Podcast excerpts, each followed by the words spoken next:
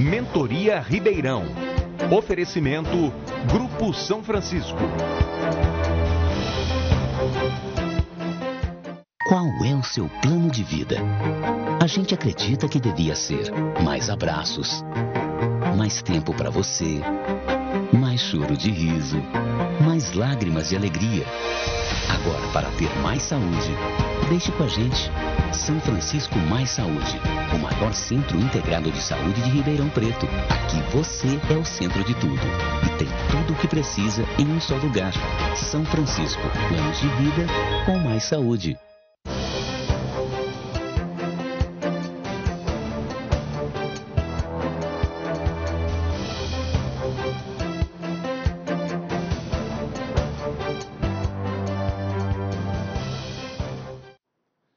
Noite. Obrigado por nos deixar entrar no seu lar por intermédio da multimídia da plataforma do Sistema Tati de Comunicação, TV Tati 22522, TV Tati IN, Rádio 79, Tati FM, pelo Facebook, pelo site é, do Tati o canal do YouTube. Hoje é um programa histórico. Temos aqui a presença do prefeito, que veio aqui ao vivo responder todas as perguntas ao vivo é, sem filtro, não é? Por isso que nós pedimos a sua participação com elegância e com todo aquele estilo que os nossos telespectadores são. Mais do que isso, hoje, é, no programa do Lincoln, de manhã, quando eu vim anunciar esse programa, um dos telespectadores já colocou lá, não, de novo vai aparecer com números e que vai fazer propaganda e não sei o que. Cara, deixa eu te explicar uma coisa. Não existe essa chance.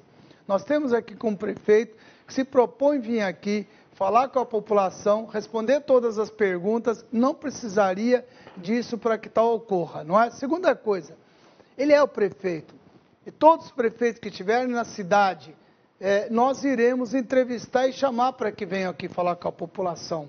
Precisa ficar muito claro que aqui nós estamos abertos para que todo mundo possa vir se colocar em uma oportunidade igual essa, para que você pergunte diretamente ao prefeito, raramente você vai ter e ele está aqui conosco hoje para tirar todas as dúvidas. Fizemos diversas entrevistas, muita gente teve oportunidade de perguntar e você vai ter oportunidade de mandar a tua pergunta. Além do que, estaremos ao vivo em alguns pontos da cidade. O primeiro ponto vai ser na no calçadão, é isso? Então, você que está passando aí pelo calçadão, está aí a nossa equipe apóstolos. E antes de eu agradecer ao prefeito, vocês estão vendo que hoje nós estamos aqui com um cafezinho, não é? Claro, é porque o prefeito está aqui. Mas a Renata aqui do Recafé, que é aqui no Instituto SEB, trouxe aqui para nós. Mostra a Renata, lá, obrigado pelo café, viu, Renata? Com chocolate e tudo, Maurílio está aqui deitando e rolado. Porque hoje o programa realmente vai ser muito bom. Prefeito, obrigado pela tua presença, viu? Obrigado, Chaim, doutor Disseu, Maurílio, telespectadores, ouvintes, internautas. É uma alegria poder retornar ao Mentoria 2020, nesse modelo especial, ao vivo, poder responder dentro do possível e se, obviamente, tiver ao meu alcance todos os detalhamentos de cada pergunta a cada um dos internautas, telespectadores ou ouvintes eh, do sistema TAT de comunicação nessa noite de 14 de outubro de 2019. E um dos eh, um dos telespectadores disse, o prefeito vai encher de número, vai não sei o quê, não sei o quê. Cara, se não tiver número, não tem jeito. O prefeito vai responder todas as perguntas que forem possíveis, tenho certeza que vai ser bem prático e objetivo. O nome do prefeito, desse programa, inclusive, a gente quer já intitular de Fala Prefeito. Eu queria também agradecer ao Google, que está aí, não é? Obrigado pela tua presença. Rafael Internacional, viu? Mais uma vez, muito obrigado por estar aí conosco, trazer informações. Dirceu, muito obrigado pela tua presença. É o nosso amigo doutor Maurílio Biacho, que largou de novo de ir para São Paulo para estar aqui conosco, né, Maurílio? Obrigado, Chain. Sempre um prazer estar aqui, principalmente numa noite importante como essa, quando a gente recebe o prefeito da nossa cidade, que é o prefeito de todos os cidadãos ribeirão-pretanos, para que ele possa realmente bater um papo com a população. Não, e você tem toda a razão. Nós temos que ter bom senso, sempre falar bem da nossa cidade, eu fiquei impressionado, prefeito. Sexta sábado eu fui no casamento em Uberlândia Eu peguei um taxista, cara, eu fui perguntando, em todo lugar eu pego táxi para perguntar. É impressionante o orgulho que o cara tem da cidade, falando, me mostrando umas coisas lá, você vê que não tem nada a ver com o que ele está falando, mas o cara falando bem da cidade dele, você fica até, sabe, orgulho. É isso que a gente tem que ter na nossa cidade. Tem muita coisa boa para você ter orgulho aqui. E você tem que entender. Se temos um prefeito, temos que fazer de tudo para que ele possa fazer um bom governo. Críticas, sim, serão bem-vindas, críticas construtivas, sugestões, e é isso que você vai fazer. É assim que eu penso. Não estou aqui fazendo propaganda para o prefeito, até porque não sei nem se ele vai ser candidato ou não. Todos falam que são, até hoje não oficializou. Mas, de qualquer maneira, não é isso que nós estamos fazendo aqui. Acredite na gente. E a primeira pergunta hoje, prefeito, vai ser da Giovana Pucci. Eu gostaria que soltasse a primeira pergunta para que o prefeito já possa responder a primeira pergunta. Quando reinaugura o postinho do Quintino 1, quando vai ser a inauguração da UPA do, do Cuiabá, a inauguração da UPA do Simeone, a inauguração do AME do idoso, o AME da mulher, também tem o Bom Prato do HC, que foi uma promessa de campanha e agora também, recentemente, temos esse desmoronamento na Francisco Junqueira. Quando tem alguma previsão para se inaugurar essas obras? Eh, senhor prefeito, antes de você responder, deixa eu lá, Giovanni o nome. Né? Giovanni, você fez cinco perguntas em uma, mas tá bom, o prefeito vai tentar bom, vamos ser lá. ágil aí. UPA do Sumarazinho Cuiabá e a UPA do Simeone UPA Norte. Nós vamos inaugurá-las e botar para funcionar no primeiro semestre de 2020.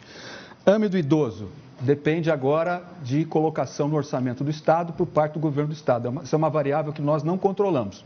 No entanto, o AME Mulher, nós já estamos em tratativas com o governo do Estado e agora, inclusive, finalizando os valores para iniciar a mudança da Mater para uh, AME Mulher, que vai ser o primeiro AME, inclusive mulher, do Estado de São Paulo. E ele esqueceu de falar do AME Mais. Né? O AME Mais, nós vamos concluir o processo licitatório agora uh, neste mês e em seguida já com a contratação do projeto executivo, finaliza no final do ano e iniciaremos a obra já no comecinho de 2020. O Bom Prato, nós vamos instalar o Bom Prato na Avenida Lucas Nogueira Garcês, o outro local previsto não era adequado, e esse local que agora nós, nós viabilizamos, ele está na boca de entrada da avenida principal do Hospital das Clínicas. E o Bom Prato, dentro da nossa, da nossa ação e nossa gestão, vai funcionar até, enfim, o, final da nossa gestão de 2020. E quanto ao desmoronamento do talude da Francisco Junqueira, amanhã pela manhã, as nossas equipes da infraestrutura, da ERP e a Secretaria de Obras vão retirar todo o maciço verde. Eu fiz uma reunião agora à tarde com toda a nossa equipe, às duas da tarde, definimos o cronograma e vamos fazer uma, uma, uma, uh, uma ação uh, inicialmente de colocar uns matacões e um, um concreto de traço mais fraco para conter o aumento da erosão, enquanto nós contratamos emergencialmente uma empresa que vai fazer, no mais curto espaço de tempo possível, a retomada daquele pedaço do talude da Francisco Junqueira, entre a Plínio de, de Castro Pado e a obra eh, do viaduto da Maria de Jesus Condeixa, para entregar, se Deus quiser, entre um prazo de 90 até 120 dias, todo aquele problema resolvido. Prefeito, se o senhor quiser lá, está lá, acho que o senhor deve ter visto essas imagens, o senhor deve ter ido lá, inclusive, né? Estou a par de tudo, já me informei de tudo, já decidimos cronograma e a equipe vai trabalhar conforme tem que fazer em cima daquilo que eu coloquei aqui no seu programa. É... Sabe o que é importante o Giovanni saber, e eu também o prefeito? Que agora entra o período de, das águas, né? E nesse local aí, quando, quando chover muito, aquelas chuvas torrenciais que eventualmente acontecem agora nesse período. Por isso, Maurílio, que se você for abrir a previsão do tempo, a previsão de chuva está entre sábado e domingo. E por uma questão de aproveitar essa janela de oportunidade sem chuva, nós queremos fazer essa ação emergencial de contenção até sexta-feira e depois isso vai dar uma estabilidade no talude para quando fizer Mas, a obra definitivamente. ficar de olho em outros lugares já está assim muito claro, transparente que deverá ocorrer também esse tipo de situação. Acho que você deve também ter, ter olhado, mas tem um monte. Eu vou fazer o seguinte, vou fazer uma pergunta de quem mandou o WhatsApp e uma também dos telespectadores que estão ao vivo fazendo. Faz a primeira aí, Dirceu. O João Monteiro pergunta, prefeito, ele queria saber quando é que vai voltar a normalidade de água aqui no bairro do Ipiranga. Já faz seis meses sem água. A água acaba às 10 da manhã e volta à meia-noite. Por incrível que pareça, eu moro ao lado do posto da rua Corumbá. Todos os dias, um funcionário do DAEP vem desligar o registro e a água só volta no, ó, à meia-noite. Olha, Monteiro, é verdade. Nós tivemos um grave problema de falta d'água, somente nas regiões mais altas do Ipiranga. O DAEP trabalhou durante 60 dias e você deve ter percebido que essa falta já passou. Não estamos tendo mais falta no Ipiranga e essa, esse manejo dos registros, dos reservatórios, foi justamente para que a gente pudesse é, entender qual que era o problema que estava havendo. O DAEP tomou as providências necessárias e agora o problema cessou. Se houver a volta da falta d'água no Ipiranga, obviamente nós vamos atuar e tomar as providências com o DAEP. Vamos então já para o segundo WhatsApp.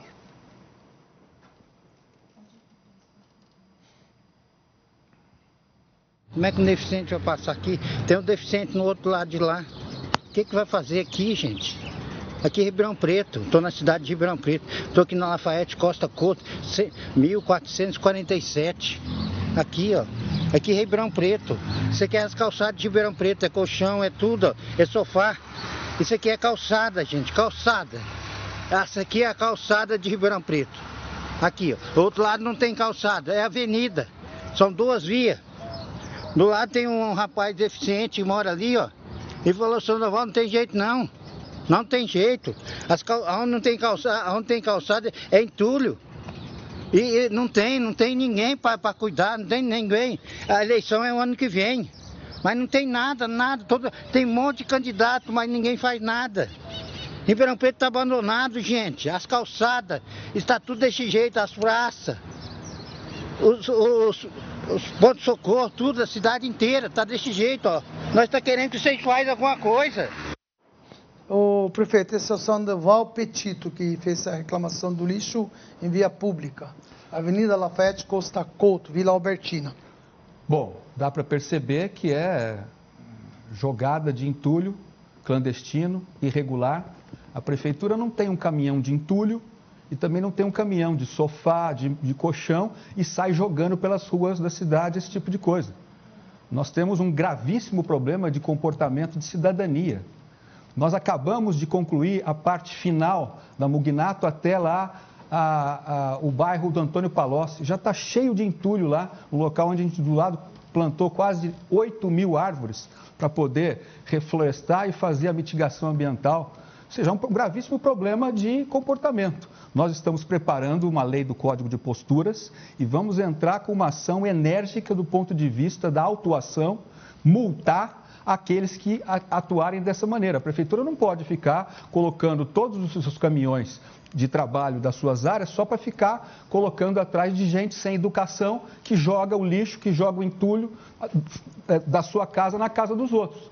Então, nós estamos preparando todo um conjunto de ações e vamos atuar energicamente para botar ordem na casa. Exatamente como a gente fez no calçadão, com aquela bagunça toda que havia de ambulantes, todos irregulares, e que agora quem vai no calçadão percebe o controle do poder público, a organização, inclusive, dos, dos cumprimentos que os próprios ambulantes que ali trabalham estão elogiando, e assim, a atuação do setor público no seu papel regulador, fiscalizador e saneador de problemas de falta de educação que essas pessoas têm, infelizmente. Eu, eu devo concordar com isso. Realmente é lamentável que ainda tem gente que pega de um lugar joga aí é, na casa de outras pessoas. Acho que vocês que moram aí deveriam coibir isso e denunciar para que não ocorra mais, imediatamente denunciar para que esse pessoal seja é, fiscalizado. Tem local para entulho, não é na casa na frente da casa outros. Tem uma outra pergunta aí, Gerceu. O Silvio Tavares, prefeito, está tá dizendo o seguinte: a Unimed está com uma parceria com um parque na cidade, mas aqui em Bonfim, a saída do hospital da Unimed para a pista de Bonfim Paulista é, representa um caos e coloca em risco os usuários. Bonfim está cobrando passarelas na pista Bonfim Ribeirão é, mais policiamento ostensivo e com crescimento da, da, do distrito, mais salas de aula. Bom, uh, Bonfim está tendo no nosso governo um atendimento que não teve no governo anterior. Nós estamos levando atividades esportivas, atividades culturais, estamos atuando na parte da zeladoria. Vamos fazer agora um grande programa de recapeamento nas ruas do distrito eh, de Bonfim Paulista. Fizemos a Romaria, que foi um sucesso agora no sábado. Eu mesmo fui andando até Bonfim Paulista, 2 horas e 26 para é, romper os 12 quilômetros, até chegar lá para tomar um café na padaria da, da Ludmilla. E no tocante à Unimed, graças a Deus que a gente conseguiu a Unimed como parceira do Curupira. Ficou lindo o parque e as primeiras obras da primeira etapa de, remodel, de remodelagem e de reforma e restauro do Parque Curupira. Aliás, era o último parque da cidade que ainda não tinha sido absorvido pela iniciativa privada. E nós temos agora dois desafios, que é o, que é o Parque Genaro e o Parque Rubensione, que ainda não foi possível a gente fazer as parcerias. No tocante a esse acesso da Unimed, a Secretaria de Planejamento já está to tomando as providências necessárias junto aos proprietários, os proprietários da área lindeira, para poder acertar as contrapartidas necessárias e realizar essa obra. Não só a obra da alça da marginal, como nós também vamos fazer a, a Raché de Rateb Curi, que é a que passa, que vem da Marginal, passa pelo Country e depois entra ali até em direção da Fiusa, se Deus quiser, ainda esse ano. E, se possível, iremos fazer a continuação e a ligação da Avenida Fiusa entre o distrito de Bonfim Paulista e a fazenda do bairro Olhos d'Água, se Deus quiser, ainda esse ano também. Prefeito, aproveitar o embalo, então, já que falar de Bonfim Paulista, nós temos duas perguntas aqui de Bonfim Paulista, 23 e 24. Eu solto as duas, prefeito já atende as duas aí de Bonfim Paulista. Esse nosso Bonfim está esquecido. Não tem ninguém que administra aqui. Tá um horror. Tudo quanto é rua que você anda por aí, tem buraco. Buracos e mais buracos. Eu moro na Otávio Bise, lá em cima, tá uma pouca vergonha aquilo lá. Ninguém aguenta mais. Esse prefeito prometeu tanta coisa e nada, tanto na saúde como nos pavimentos da nossa distrito. Tá uma pouca vergonha. Hoje quase que eu me matei aqui na rua, quase que eu caí. É, não, não dá, não tem condições. É revoltante, é revoltante. Abandonada, sem, sem, sem administração nenhuma, não temos. Tá, tá complicado. Então, nós fizemos aqui a poda de galhos, né? entramos em contato com a prefeitura no dia 1 do 7 de 19. 15 em 15 dias a gente está entrando em contato, eles dão um protocolo e falam que está na programação, que estava em licitação e tal. Mas até hoje está aí esse monte de galho aí esparramando pela rua. Desde julho, já entrei em contato com ele durante seis vezes. E ele sempre fala que está na programação, mas nunca que aparece que é a coleta de galhos. Você mora em Bonfim há quanto tempo? Há 40 anos. Olha, tá, parece que está um pouco assim esquecida pela nossa administração, viu? A gente até queria gostar de até plantar mais árvores, mas a gente vai plantar árvores, depois chega numa hora de uma poda, a prefeitura não dá a assistência necessária. Em algumas circunstâncias a gente fica assim, a Deus dará. Aí é o Devanir, que foi a primeira pergunta, a segunda foi Zé Francisco, perfeito, fica à vontade. Bom, é, vou começar com o Zé Francisco. Eu vi ali que o número da casa dele está na altura do 406. Então eu vou pedir aqui para a nossa equipe verificar com a coordenadoria da empresa urbana essa demanda, esse prazo que ele foi, que ele disse de 1 de julho, para que nós possamos tomar imediatamente as providências de remoção daqueles entulhos. E vocês verifiquem que também não foi a prefeitura que cortou aqueles galhos e jogou aqueles galhos ali alguém cortou aqueles galhos, alguém cortou aquelas árvores e jogou ali na porta da casa dele. E, obviamente, não removeram. Nós temos que ser responsáveis pelos lixos que nós produzimos. Não é só o lixo da nossa casa que a gente bota o saquinho lá na porta e o caminhão de lixo vem e tira. Mas se você faz poda, se você faz a jardinagem e joga o entulho na casa do seu vizinho da frente, você é corresponsável ou responsável direto por essa sujeira. Então nós vamos ver a providência é, o mais rápido possível para tirar esse entulho de lá. E no caso da Devanir, é verdade. Só que a senhora deve perceber o seguinte: nós assumimos a prefeitura e nos primeiros dois anos nós já fizemos 200 quilômetros de recap. Se você for lá no Cândido Portinari, no Flamboyant, agora no Parque dos Servidores, hoje lá na Avenida Dina Rise, agora no final de semana na Avenida José Adolfo Bianco Molina, asfalto novo nós já temos em 270 quilômetros. E hoje eu comecei lá na Dinarise, mais o final de cinco blocos de 56,5 quilômetros. Com esses próximos 60 dias, a gente atinge 312 quilômetros de asfalto novo. Sabe quanto fez em oito anos, a nossa antecessora, 200 quilômetros de asfalto, 25 por ano. Nós estamos fazendo hoje uma média de 100 e vamos chegar próximo de uma média acima de 150. Eu já tenho programado, e inclusive a senhora pode ficar tranquila, que Bonfim Paulista está nessa programação e nós vamos fazer já programados e com recursos disponibilizados 584 quilômetros concluídos até meados do ano que vem. E com as economias das economias. Hoje eu comecei uma obra onde o pregão eletrônico trouxe uma economia de 40%. Nós licitamos uma obra para fazer 17 quilômetros, economizamos 2 milhões e meio de reais e com esses 2 milhões e meio de reais eu vou fazer mais 7. Então, com, com, com, o dinheiro que eu ia gastar para 17, eu vou fazer para 24 porque a economia foi de 40%.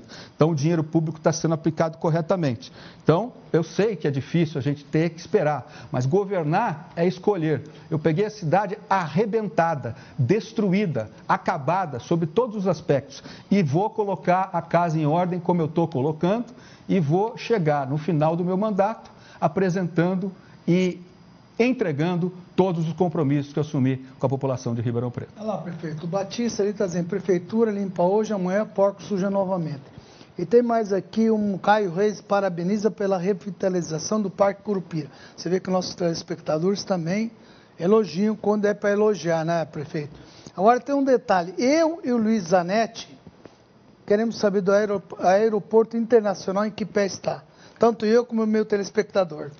É, tanto você, o Maurílio e, e a, torcida, torcida do, do Corinthians. Tá torcida do Corinthians. Tá é, na semana que vem, eu já lhe falei, né, eu tá tenho bom. uma reunião marcada com o, o doutor Antônio Claré, que é o superintendente do, do DAESP.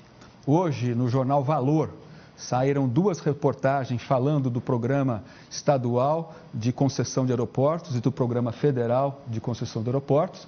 E eu vou tomar a pé é, do detalhamento na próxima semana de como vai ser o processo de infraestrutura, de concessão, para que o aeroporto de Ribeirão Preto possa operar voos executivos, voos de carga e, no futuro, voos internacionais é de passageiros. A Prefeitura vai começar agora, até o final de novembro, as obras da, dos corredores da Avenida Tomás Alberto Ottoli e da Avenida Recife, ligando lá com o encaixe da Antônia Mugnato ali no Ribeirão Verde. Nós vamos fazer o viaduto em cima da Avenida Brasil, o viaduto em cima da Mogiana, conforme as obras já pré-estabelecidas de todo o Ribeirão Mobilidade. E até o final de novembro, todo o corredor Brasil, Mogiana, Pascoal Inec, Meira Júnior, Avenida Independência, até ali na frente do Hospital Estadual, inclusive nós vamos duplicar para a entrada da Avenida Lígia Latuf Salomão, ali no Mercado Cidade, eh, vai começar todo esse grande conjunto da, do, do Norte-Sul até o final eh, do mês eh, de novembro, Mas... conforme as outras obras do Ribeirão Mobilidade, Perfeito. que já estão em andamento. Vamos voltar só a falar do aeroporto internacional, queria que o Maurílio colocasse, as pessoas pensam só para executivo. Não é é para carga, virar internacional, acabou de sair em Sorocaba, até falei com o senhor que nem aeroporto tem. Realmente o nosso aeroporto internacional está muito atrasado, prefeito. É que, que se traz benefícios. Tem dois fatores assim como é o mesmo fator do aeroporto de São Carlos. Lá em São Carlos é oficina de manutenção da TAM. Uhum. É, 80% das peças dos aviões são peças importadas. Uhum. É, lá em Sorocaba é a mesma coisa. Lá é a operação de manutenção dos jatos, não, dos jatos, da dos jatos da, da Dassault, dos jatos da, da Embraer, dos jatos é, da, executivos. Da, executivos. Então são 80% das peças. Então não é para transportar nem pessoa nem carga, é simplesmente para poder viabilizar o desembaraço da chegada das peças importadas. Sim, mas tudo bem, mas de qualquer maneira aqui na nossa região um carga vai aumentar é, empregos, aumenta a circulação na região, já que a gente quer. Então, eu acho que isso é importante. É além do que atende o jato do Maurício, né, Maurício? E, e, e, Você fica veja, só. Tem que atender também, também. Como é que ele faz? E né, Maurício? também, todas as variáveis que estão sob o controle da prefeitura nós estamos correndo atrás e estamos entregando as coisas. Uhum. O governo do Estado e o governo federal são os donos, vamos dizer assim, dizer do modal. O meu papel é simplesmente vai correr atrás para viabilizar. Mas claro que vai. Governo? Claro, claro que vai. Com Nós, certeza. Com, até abril do ano que vem, esse edital está publicado. Grava isso aí. Grava isso aí. Até abril do ano que vem, hein? Posso fazer dois comentários? Pode. Primeiro é com relação ao aeroporto de Ribeirão, que vai sair nessa, nessa administração agora e é uma das vergonhas que nós temos aqui em Ribeirão Preto. Isso tá, se, arrasta, se arrasta aí por 30 anos, e isso é uma coisa que já deveria estar pronta. Mas o comentário que eu queria fazer, Chay, é um comentário recorrente que eu tenho feito a minha vida inteira na participação aqui, que é muito prazerosa aqui com você, que é a questão da parceria da parceria da população com a cidade, a parceria da população com a sua cidade, a parceria da população com, com, ele, com ela mesma. Quer dizer, quando você vê tudo isso que está acontecendo aí, todas as reclamações, rua, entulho, etc., o que, que é isso? É gente que está fazendo, é, que tá fazendo uma coisa irregular, uma coisa irregular. Então, enquanto nós tivermos isso, enquanto não tivermos parceria, o sujeito, em vez de estar denunciando isso aqui, ele devia estar denunciando o sujeito que está, que está descarregando tá, lá, não, devia estar anotando a chapa do carro, ou do caminhão, é etc., e está mandando. Fotografa, olha o que o Maurício está falando. Cara, fotografa esses caminhões manda para cá, a gente solta aqui no, na nossa programação. Isso precisa acabar. Então, já Tem nego dando uma desperto, prejudicando esse deficiente que você falou, prejudicando você. Como é que vai descobrir que tem a não ser reclamar? Você tem que agir também. O que o Maurício está colocando é perfeito. Vocês têm que agir, têm que ajudar. A cidade tem que ficar de bem tem com ela mesma. De, tá exatamente, tá tem dizer, razão. Não é possível, não, não é possível, você... o cara pega, ganha dinheiro com o entulho que ele joga na frente da tua casa, isso é criminoso. Não pode acontecer isso. Tem local para fazer isso e tem muito local que não pode é, é você pagar por isso. Maurício tem toda meu a razão. exemplo, Chay, meu exemplo não vale nada e não serve para nada. Mas nunca, nunca a prefeitura foi em frente da minha casa, nunca, recolher qualquer entulho, qualquer lixo. Por quê? Porque toda vez que eu faço, que eu arrumo, que eu, que eu jogo um monte de entulho e jogo muito, você está entendendo? Imediatamente eu contrato um caminhão para fazer aquela limpeza. E eu vejo uma porção de gente ali em volta, inclusive, ali, que, não, que não faz isso. Gente que pode fazer. O sujeito que não pode fazer, ele não pode fazer, não vai fazer nunca. Mas o sujeito que pode, nesse momento, ele tem que estar. Tá, ele... entrega, mostra, fotografa e manda para cá, manda para a prefeitura, aí vai ser tomado medida. Dirceu. Nós estamos com muitas perguntas chegando, eu vou juntar três aqui que falam sobre a questão de asfalto.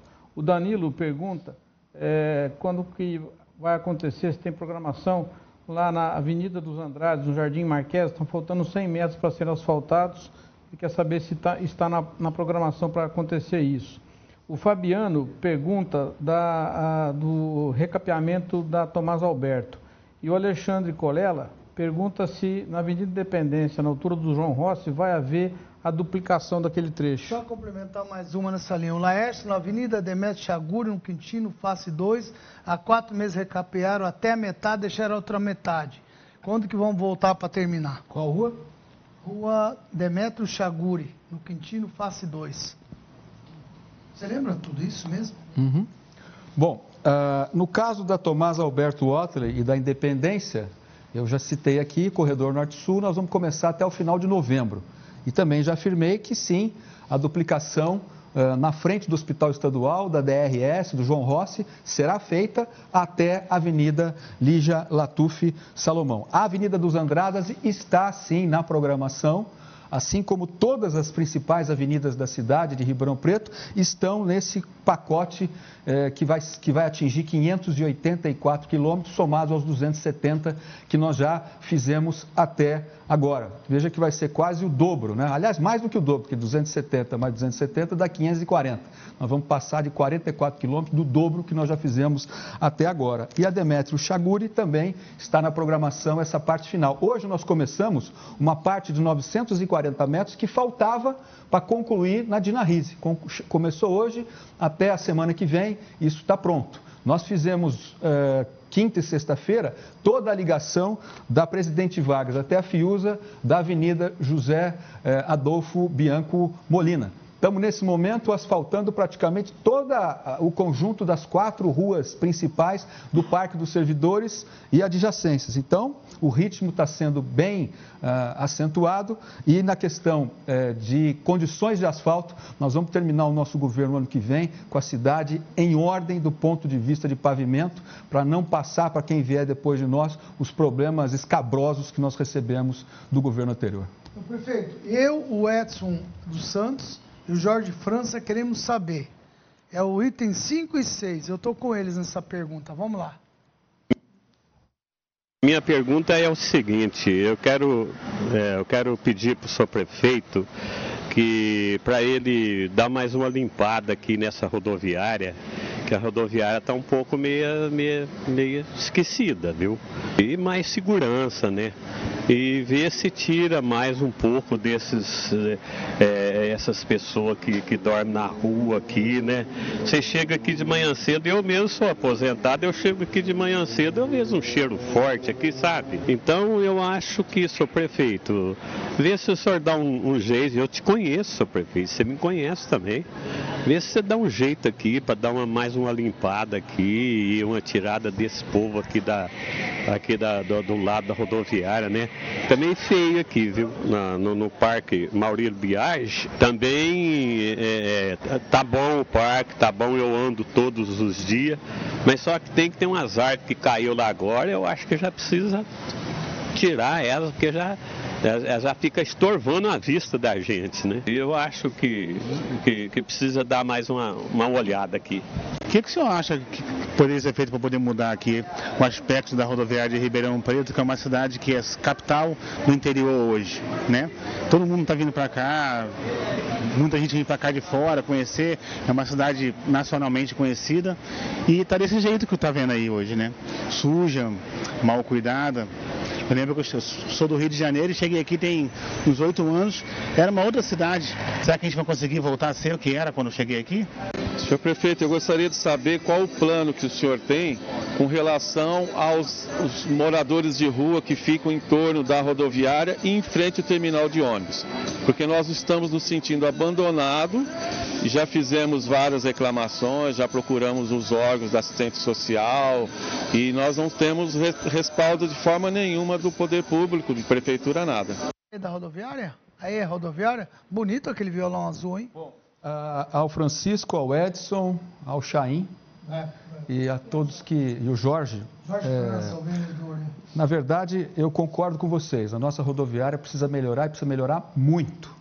Foi feito um contrato de concessão com uma empresa que já está aí há um certo tempo na minha opinião, um contrato onde o regulador, o fiscalizador, que é a prefeitura, não dispõe de instrumentos é, mais é, fortes para poder cobrar do concessionário uma ação mais rápida. A Secretaria de Planejamento já está preparando uma revisão é, contratual para que nós possamos ter mais instrumentos legais, inclusive para poder dominar melhor essa questão das providências que o concessionário tem que tomar. Não é a prefeitura que, que, que gerencia né, que, que, administra, tem um concessionário que venceu uma concessão para isso, nós estamos em cima. E na questão do Parque Maurílio Biagi, é, nós já fizemos uma parceria com a iniciativa privada. Ali a empresa é, Bril é, foi a que ganhou o chamamento, já deu uma bela melhorada. Nós vamos construir ali agora um, uma skate plaza de padrões internacionais, aonde o campeão mundial de skate, o Bob Burnquist, fez o projeto. Nós queremos trazer é, para esse esporte é, disputas de nível internacional em Ribeirão Preto e isso vai trazer mais é, oportunidades para aqueles que são aficionados, que são muitos que gostam de praticar o skate em Ribeirão Preto. Então, o Maurílio Biagi vai ser um parque cada vez mais bem cuidado, não só ele, como todos os outros parques da, da cidade que a gente tem feito essas parcerias. E, repito, quem foi no, no, no Parque Luiz Roberto Jabe Curupira no sábado, ou esteve no domingo, e lá nós botamos para funcionar agora de segunda a segunda, ou de domingo a domingo, todos os dias da semana, com um fator mais importante. As, as luzes eh, estavam todas comprometidas, elas foram todas substituídas e o funcionamento do Parque Curupira vai ser das seis da manhã, aí já é, já é das seis da manhã até as nove da noite. Para quem trabalha um pouquinho mais, quer aproveitar o parque no período noturno, também vai poder eh, aproveitar. Olá, prefeito. O André Targa lá também está falando, a rodoviária precisa de intervenção urgente, reforço de iluminação tal, quer dizer que é geral. Você falou agora do Curu, do Curupira. Curupira, esse final de semana. Tem um aqui, o Gabriel César, falando exatamente da revitalização. Coloca 4 aí, por favor. É a situação do Parque Comissão. Periferia não tem nada, abandonada. Cadê as parcerias? Cadê os empresários? Cadê a grande políticos de Ribeirão Preto, os grandes deputados? Os grandes o quê que temos aqui? Nada. Nós temos aqui só uma grande vergonha. Eu vou bater nessa tese do Rubiciona, minha menina aqui, ó. Hoje ela foi comigo em todos os lugares. Passamos no Parque da Bike, no Uber, no Curupira, tudo movimentado, muito bonito. Uma maravilha. Uma maravilha para outros tipos de pessoas. Pessoas um pouco melhores, situações, é verdade, carros bons, chegando com situações melhores, só que a periferia está aqui. Hum, pode ser me chamar de tudo quanto é coisa, mas eu vou bater nessa tese. Periferia. Espero que a periferia acorde também, porque só vejo só, só essas situações aqui, ninguém faz nada. Então esse aqui é o Parque Subicial. Gabriel, parceria pública e privada é tudo, né? Mas o prefeito vai poder responder isso para você. Quando eu assumi a prefeitura, Rafael, todos os parques da Gabriel, cidade né? estavam abandonados. Gabriel, é, Gabriel é, nós, o primeiro parque que a gente fez é, apoio e convênio com a iniciativa privada, não foi lá na Zona Sul, não. Foi o Tom Jobim, né, Parque da Periferia. E está lá entregue para a população ali do Zé Sampaio, do Procópio, Alexandre Balbo, Zona Norte, Transição com Oeste, é, desde o ano passado. Depois, nós fomos revitalizar o Raia. Ao lado disso, nós entregamos, junto com a iniciativa privada, lá na Zona Leste, o Parque 5 de Junho, que é o Parque do Dia do Meio Ambiente. E depois, o Roberto Francói, ali no Botânico. Aí, em seguida, nós fizemos uma parceria com o Maurílio Biagio, acabou aqui do, de um dos, do São Francisco, que acabou elogiando. E faltava o Curupira. Né? Agora, tem mais dois parques que eu vou ter que fazer a mesma coisa, mas ainda não consegui os parceiros para tal, que é o Parque eh, Genaro, ali na Santa Luzia, e o Rubens Cione, que é um parque que tem mais de 150 mil metros eh, quadrados. Aliás, 250 mil metros quadrados, talvez o, o maior da cidade e ele simplesmente foi é, é, enunciado como um parque, mas não foi feito absolutamente nada lá, só um pouco de calçamento. Como governar escolher, não dá para fazer tudo é, da noite para o dia, mas nós estamos nos esforçando para arrumar também um parceiro para esses dois parques também. É, prefeito, eu vou aproveitar aqui e perguntar três de uma vez, 8, 9 e 10, falam da mesma coisa. É, eu vou pôr só o 8 para o senhor responder, que é tudo, fala do ponto de ônibus Avenida Saudade. Entra solta o 8, só o 9 e 10 é igual. É a mesma, é a mesma pergunta, quer dizer. Senhor prefeito, ah, eu gostaria que tivesse cobertura aqui no ponto de ônibus frente ao Dólar Brasil, que tivesse mais limpeza, porque está uma imundice danada, é, boca de lobo entupida, Ribeirão Preto está imundo, está sujo. Então, se você estiver pensando em, em ser reeleito, faça isso. Essa é oito que ela está reclamando do ônibus da Avenida Saudade, falta cobertura e falta segurança. A mesma coisa a Sônia Barreto, Adriano dos Santos, essa senhora chamaria Consolação. Eles falam exatamente do ônibus da Avenida Saudade, prefeito.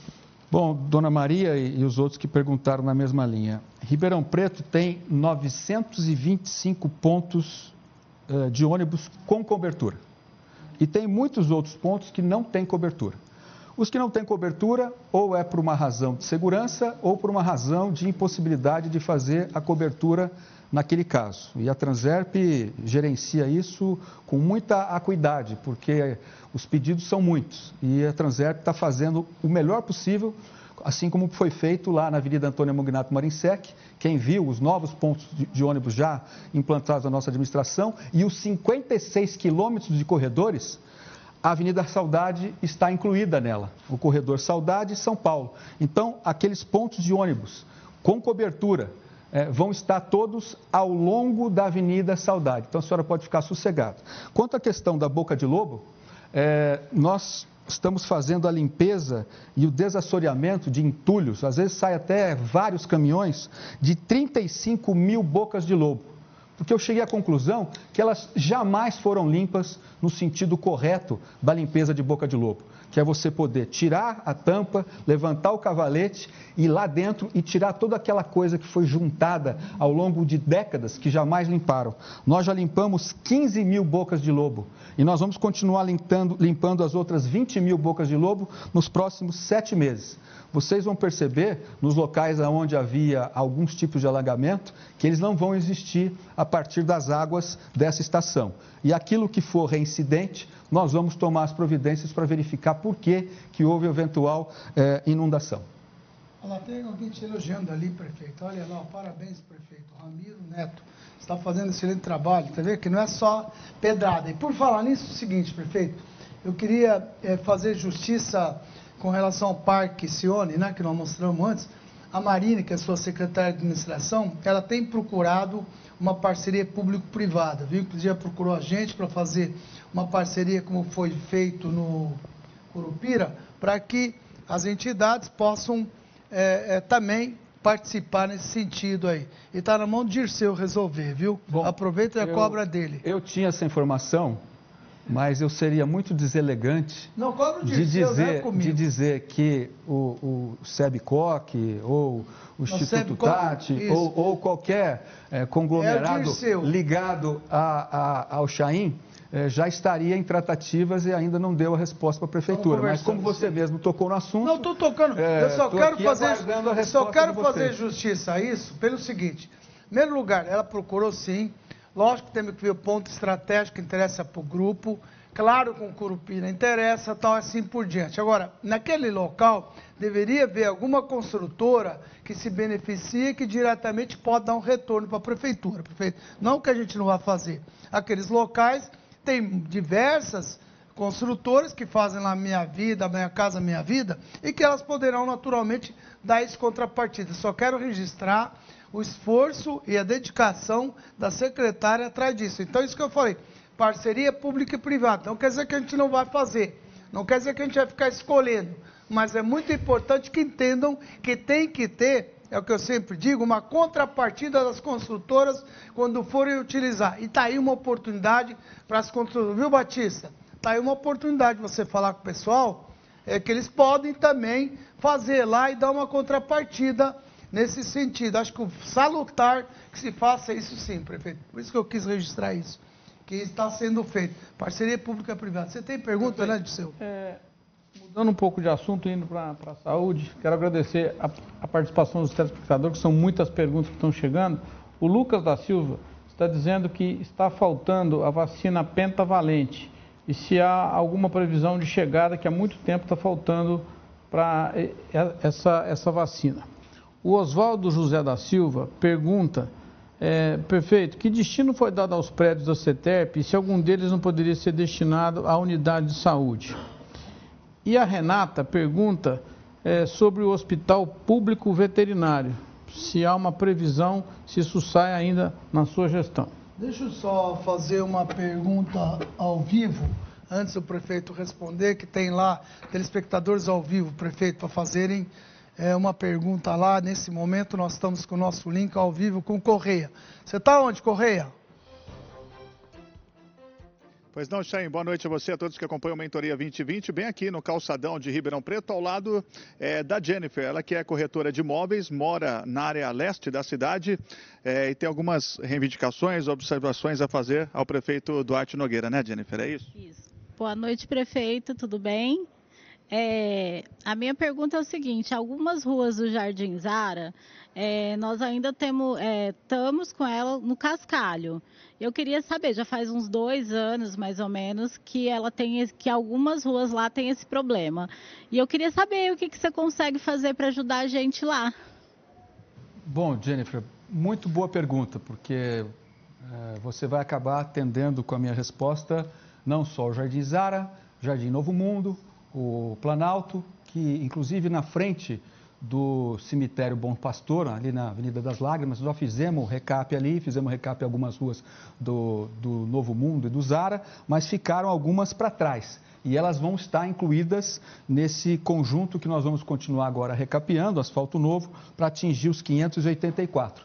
Nos últimos 10 dias, do dia 4 de outubro até hoje, dia 14 de outubro, eu comecei cinco frentes de asfalto novo. 56,5 quilômetros, hoje o maior deles de 17 quilômetros. E o Jardim Zara e adjacências vão, estarão na programação conforme já programado para atingir os 584 quilômetros. eu queria parabenizar a gente, obrigado viu, pela pergunta. Muita gente tem a oportunidade de perguntar, fica com vergonha, com medo, de depois ficar reclamando da vida. Participa, está aí ao vivo para você perguntar, não tem filtro, gente. Quer dizer, pergunta. O Maurílio, antes do prefeito responder, quer fazer uma observação da Avenida Maurílio Biagi. Que quer, Maurílio? Não, não, não. Eu ia, eu ia fazer uma brincadeira, né, que é uma oportunidade de eu esclarecer os telespectadores, que como você, a gente fica velho, Hoje muita gente acha que eu sou o Maurílio Biagi. Eu sou o Maurílio Biagi filho. Meu pai era o Maurílio Biagi, né? E eu era muito amigo do pai do, do, do prefeito Duarte Nogueira. E você vê que eu já era uma pessoa que eu tinha visão, né? Eu insisti com o pai dele, na ocasião que ele quis dar como homenagear meu pai, dar o nome de Parque Maurílio Biagi, eu insisti com o pai dele, ele sabe bem dessa história, que ele não desse né, o nome, porque ele falou, ele botou o dedo assim para mim e falou assim, você não tem o direito de, de, de... Isso é uma homenagem que eu quero prestar, é a cidade quer assim, prestar. Mano? Bravo assim, você está entendendo? Porque a gente tinha liberdade para ele estar tá bravo assim, você está entendendo? Mas eu queria fazer uma pergunta realmente para o prefeito. Eu queria fazer uma pergunta, uma pergunta construtiva. É, gostei muito de ver essa última pergunta que foi feita a ele e tal, mas nós precisamos realmente, nós temos uma área da cidade que está asfaltada, que tem água, tem esgoto, tem luz, está toda prontinha a cidade, não demanda de investimento da, da, da, da do poder público, né? mas que não é grande atrativo porque não vem aí, não tem que construir, não tem que fazer, não tem que gastar dinheiro, não tem que fazer infraestrutura, não tem que fazer nada, então não tem muita graça, que é o a zona central, que é o centro de Ribeirão, que é a revitalização. revitalização do, centro, do centro da cidade. Realmente, só no Brasil é que, os, que São Paulo tem esse problema, só no Brasil que nós temos esse problema. Todas as cidades do mundo civilizado, os centros são extremamente revitalizados e são extremamente habitados. Então, aqui, evidentemente, que com a revitalização do centro, nós teríamos muito a ganhar. Bom, é... Desculpa, posso te propor um negócio? Claro. Fala primeiro do nosso telespectador, depois do Maurílio. Ele foi feito três perguntas, o Maurílio espera, ele é elegante, cavalheiro. Não fez três perguntas para ele? É, o Lucas perguntando da penta vacina, o Oswaldo perguntando da, dos, prédios, dos prédios da CETEB e a Renata perguntando do Hospital Público Depois Veterinário. Você atende o nosso telespectador aqui ao vivo. Na, na pergunta aqui. Então vai. Eu, fui, eu, fui, eu, fui, eu, hoje eu tomei uma vacina, fui, fui num, num, num Posto de saúde? Um posto de saúde, tomar uma vacina, fiquei admirado com o atendimento, etc. Tomei umas 20 vacinas esses últimos 30 dias. Né? Muito bem. E super, super funcional. Bom, é, vou começar pelo Hospital Público Veterinário.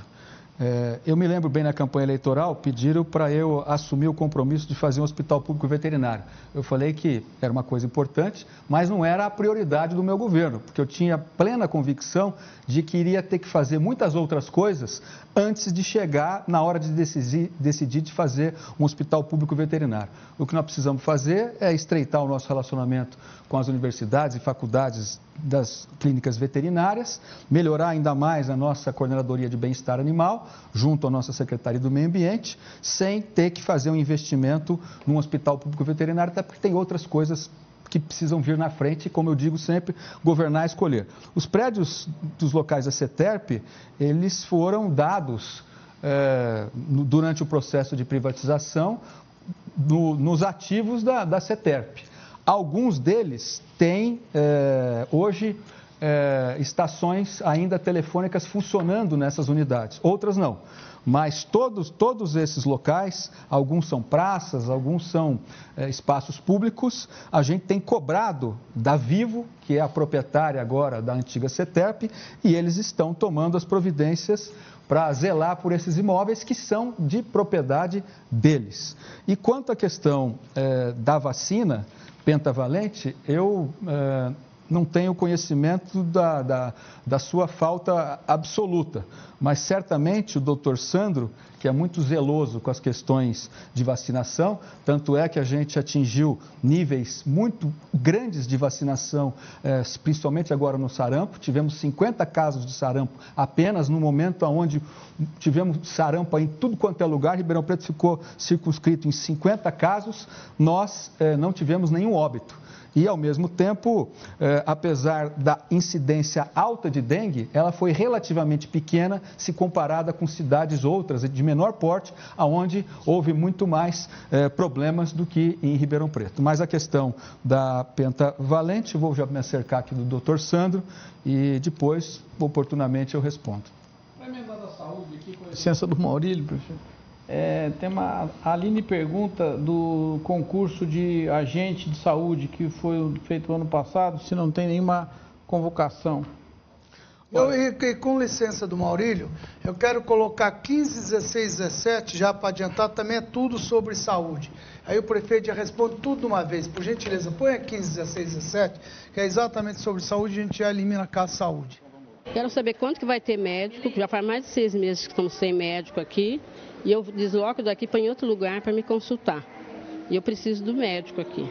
É que nem agora. Agora eu estou com uma tosse, eu não posso pegar remédio, porque não tem receita. Clínico, é GO, acho que para criança também, falta muito médico.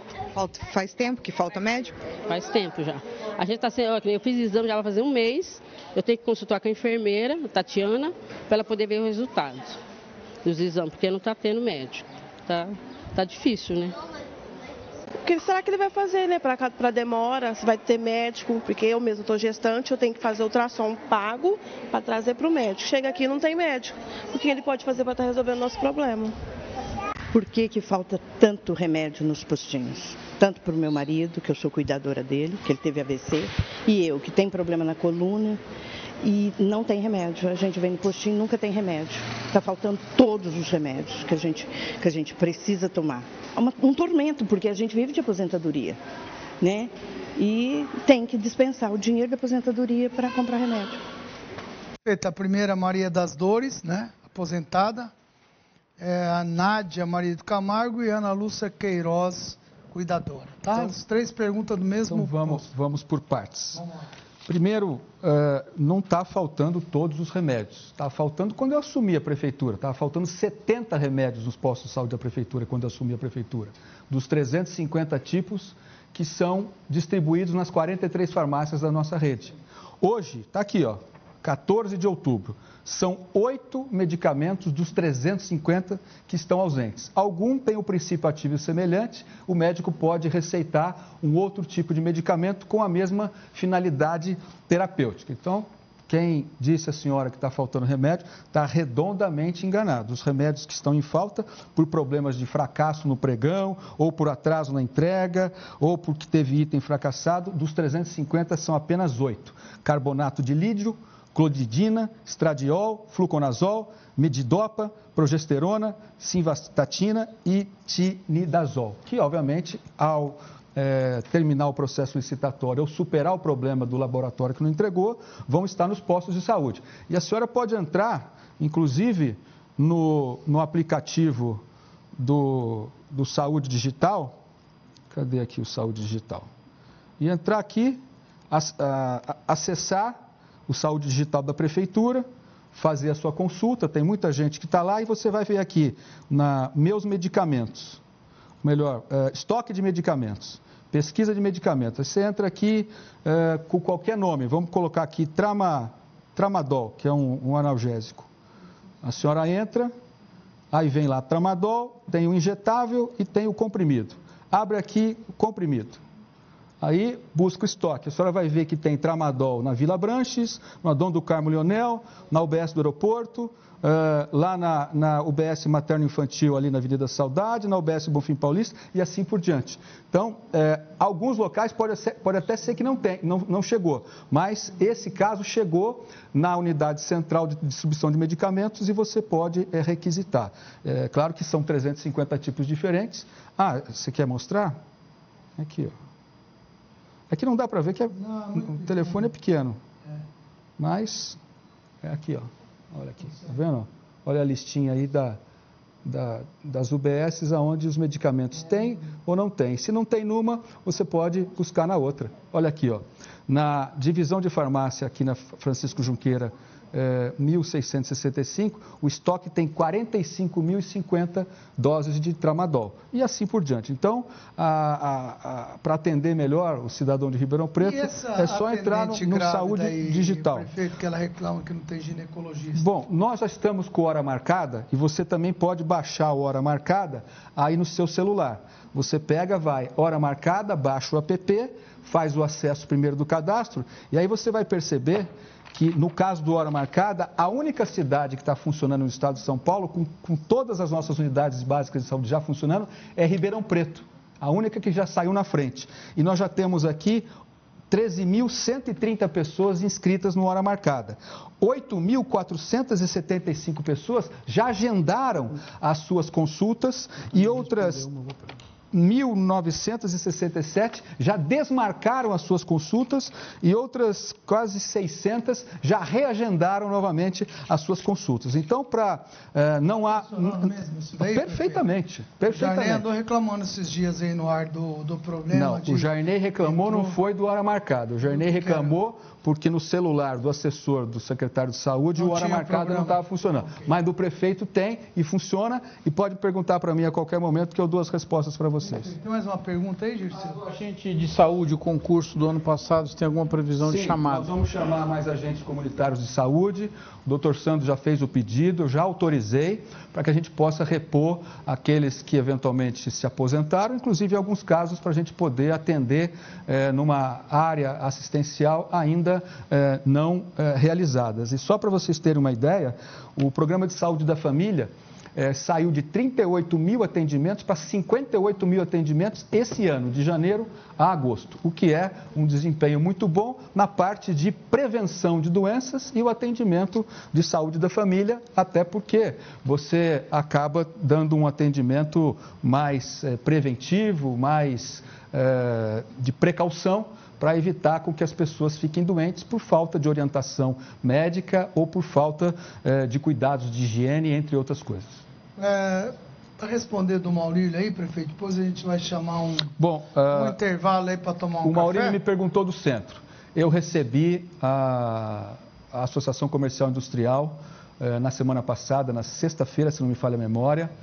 Recebi o Sincovarp, recebi outros representantes, para que a gente possa uh, tomar atitudes no sentido de agilizar uma lei que já está em vigor e que pode ser adaptada aqui em Ribeirão Preto nós estamos também juntos trabalhando para a revitalização já do primeiro quarteirão, dos oito quarteirões do Calçadão. O projeto já está lá no Condefat, aguardando autorização, e o parceiro vai ser os, os empreendedores, do, os comerciantes do centro. Eles vão revitalizar o quarteirão da Álvares Cabral, entre a General Osório e a, São, e a São Sebastião. E depois, isso aprovado, a gente vai fazer nos outros sete quarteirões. Nós já estamos preparando o processo licitatório para reformar a fonte luminosa da Praça 15. Já amanhã serão instalados os novos vasos sanitários, depois que houve o desentupimento também de gente é, sem educação que joga sujeira no banheiro público ali da Praça 15. Amanhã pode levar lá a reportagem, cedo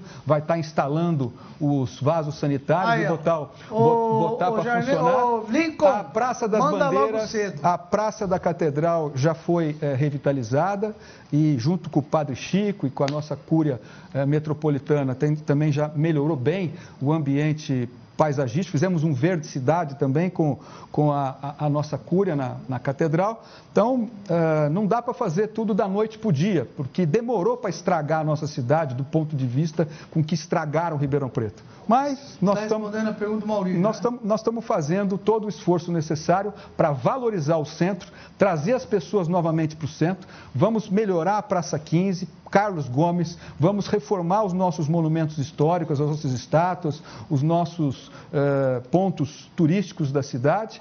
E quem tem circulado pelo calçadão e pelo centro da cidade já percebeu aquele decreto regulamentador que botou ordem naquela bagunça que tinha de gente jogando roupa na, na, na, na, na porta das, do comércio dos outros, atrapalhando o trânsito das pessoas. O, o, o calçadão de Ribeirão Preto é, dá, dá, dá gosto gosto de ver. E por as coisas estarem mais bem organizadas, as pessoas vão retornar a vir mais ao centro, até por uma questão de lazer aí, e melhor condição, inclusive, de poder circular no centro da cidade. A Marilene está dizendo, prefeito, que está eh, faltando segurança nos bairros, nos postos de saúde, nas escolas, nas creches. Não se encontra nem guarda municipal, nem PM. E aí ela diz, parece que está tudo localizado no centro da cidade para o combate dos ambulantes, uma fiscalização direcionada. Não, isso não é verdade. Me parece que é essa aí que manda na cidade. Nós, fiz, nós fizemos uma operação delegada com 10 policiais exclusivamente para o calçadão. Portanto, nenhum policial foi retirado do policiamento ostensivo para vir para o calçadão. A Guarda Civil Metropolitana já atua no calçadão, assim, conjunto com a fiscalização geral ah, os aspectos de segurança pública é do governo do estado de São Paulo. Tanto é que nós vamos ter agora, a partir de 15 de dezembro, em parceria com o governador eh, João Dória e a Secretaria de Segurança Pública, um BAEP em Ribeirão Preto. 260 novos policiais, mulheres e homens, com, preparados pela rota, 30 carros de alto poder eh, de enfrentamento Cada um deles vai receber uma pistola automática, que já foram adquiridas pelo governo do estado, 60 fuzis. E eles vão fazer parte de uma tropa operacional de elite para combater o crime organizado. E com a presença deles na cidade, vai sobrar mais policiais para poder fazer o policiamento ostensivo eh, ordinário que tem que ser feito e que é de responsabilidade do governo do Estado. Da parte da Guarda Civil Metropolitana, nós contratamos 48 novos guardas, somos a mais de 200 guardas, nós equipamos a nossa guarda com pistolas automáticas, trocamos o fardamento, compramos munição, ficou oito anos sem trocar a munição dos guardas civis metropolitanos. Se ele tivesse que dar um tiro por qualquer razão, a bala ia fazer pap, ia cair no pé dele em cima do coturno do guarda tal ponto que chegou a, a, falta de gerenciamento e de responsabilidade com a nossa cidade. Então, agora mais 18 viaturas novas serão adquiridas e a Guarda Civil Metropolitana vai ter uma capacidade de mobilização e de atuação ainda maior do que a gente já vem recuperando. Fora as câmeras, 105 câmeras do Detecta, que nós vamos instalar no centro da cidade e no coração, melhor, no anel de, do entorno da cidade, que são os guardiões é, da cidade, para que a gente possa, no Detecta, estar tá trabalhando com inteligência e, com isso, combater mais o crime, seja de natureza que for. Perfeito, olha ali, eu estou perguntando se as tuas assessoras chamam a Ana, uma das duas, que ao mandar isso aí, ó, muito elogio, né? Não, nenhuma. Nenhuma da chamando. não. Então, tá, aquela chamando. Brincadeiras à parte, vamos para o intervalo. A gente volta em 30 segundos.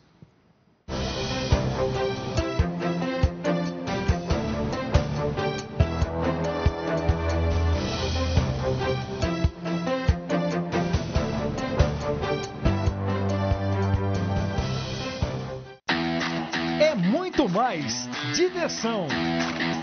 Olá, eu sou Patrícia Penteado e quero fazer um convite para você. Estar junto comigo de segunda a sexta, a partir da uma da tarde, para iniciarmos a tarde juntos. Tudo em altíssimo astral. Eu te espero, hein? Programa Alta Astral, com Patrícia Penteado. De segunda a sexta, a uma da tarde.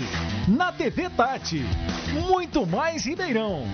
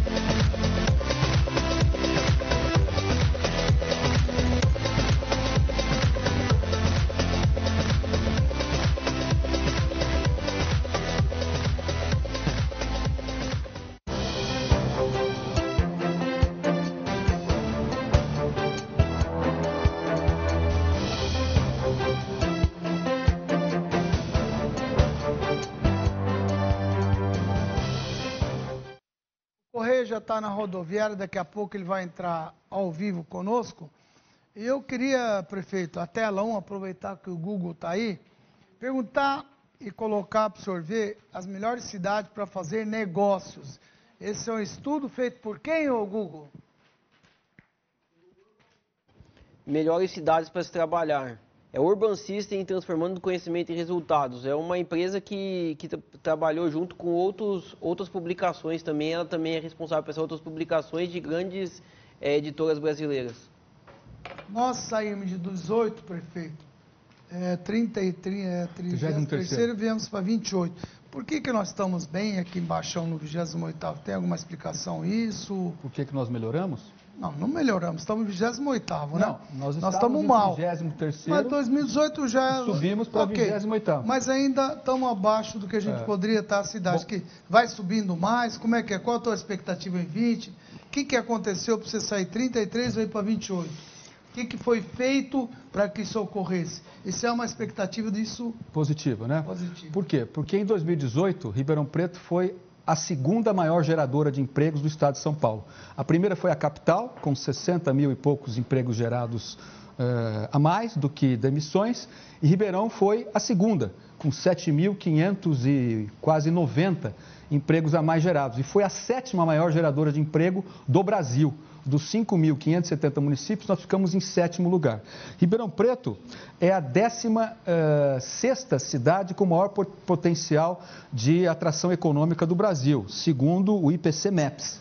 E ao lado disso, o potencial de consumo das famílias ribeirão-pretanas é da ordem de 27,12 bilhões até o final de 2019. Isso quer dizer que nós temos 28% a mais de capacidade de consumo do que 2018. Portanto, nós vamos continuar subindo e vamos subir ainda mais. E se você for considerar o potencial do estado de São Paulo, Ribeirão tem a quarta maior potencialidade de crescimento, geração de consumo e desenvolvimento econômico do estado de São Paulo, também segundo o IPC CEMEPs. E nós vamos continuar organizando a cidade, criando um ambiente regulador adequado. Dia 21 agora, nós vamos chamar os 100 maiores empreendedores da cidade. Esses que estão aqui ao meu lado já foram convidados por mim. Chamar os 100 maiores empreendedores da cidade. Vamos nos reunir no auditório da Associação Comercial. Das nove até o meio-dia, eu chamei o presidente do Invest São Paulo, chamei a presidente da CETESB do Estado de São Paulo, chamei o secretário de Infraestrutura e Desenvolvimento Econômico da Secretaria de Desenvolvimento Econômico do Estado de São Paulo e o presidente do Desenvolve São Paulo.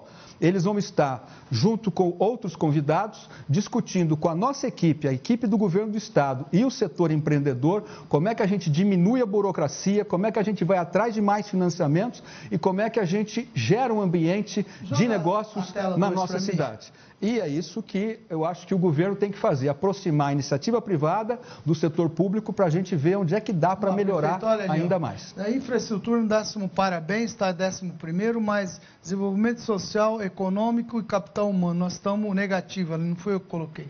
Foi o Google que fez isso. Sim, mas, mas como é, é que é, é isso aí? Você vai ver que os reflexos de tudo aquilo que acontecer daqui para frente, nós mas vamos... a infraestrutura está em décimo então, primeiro, então, prefeito. Nós vamos, a gente consegue puxar tudo para o décimo nós primeiro? Nós vamos estar com tudo flechinha para cima. Nós entramos na prefeitura em 2017, a cidade sequer constava uh, no ranqueamento do Verde Cidade. O ano passado, com as ações de sustentabilidade, meio ambiente, boas práticas, nós já fomos para 43º lugar. Esse ano nós estamos em 23º. E o ano que vem nós vamos estar muito mais acima.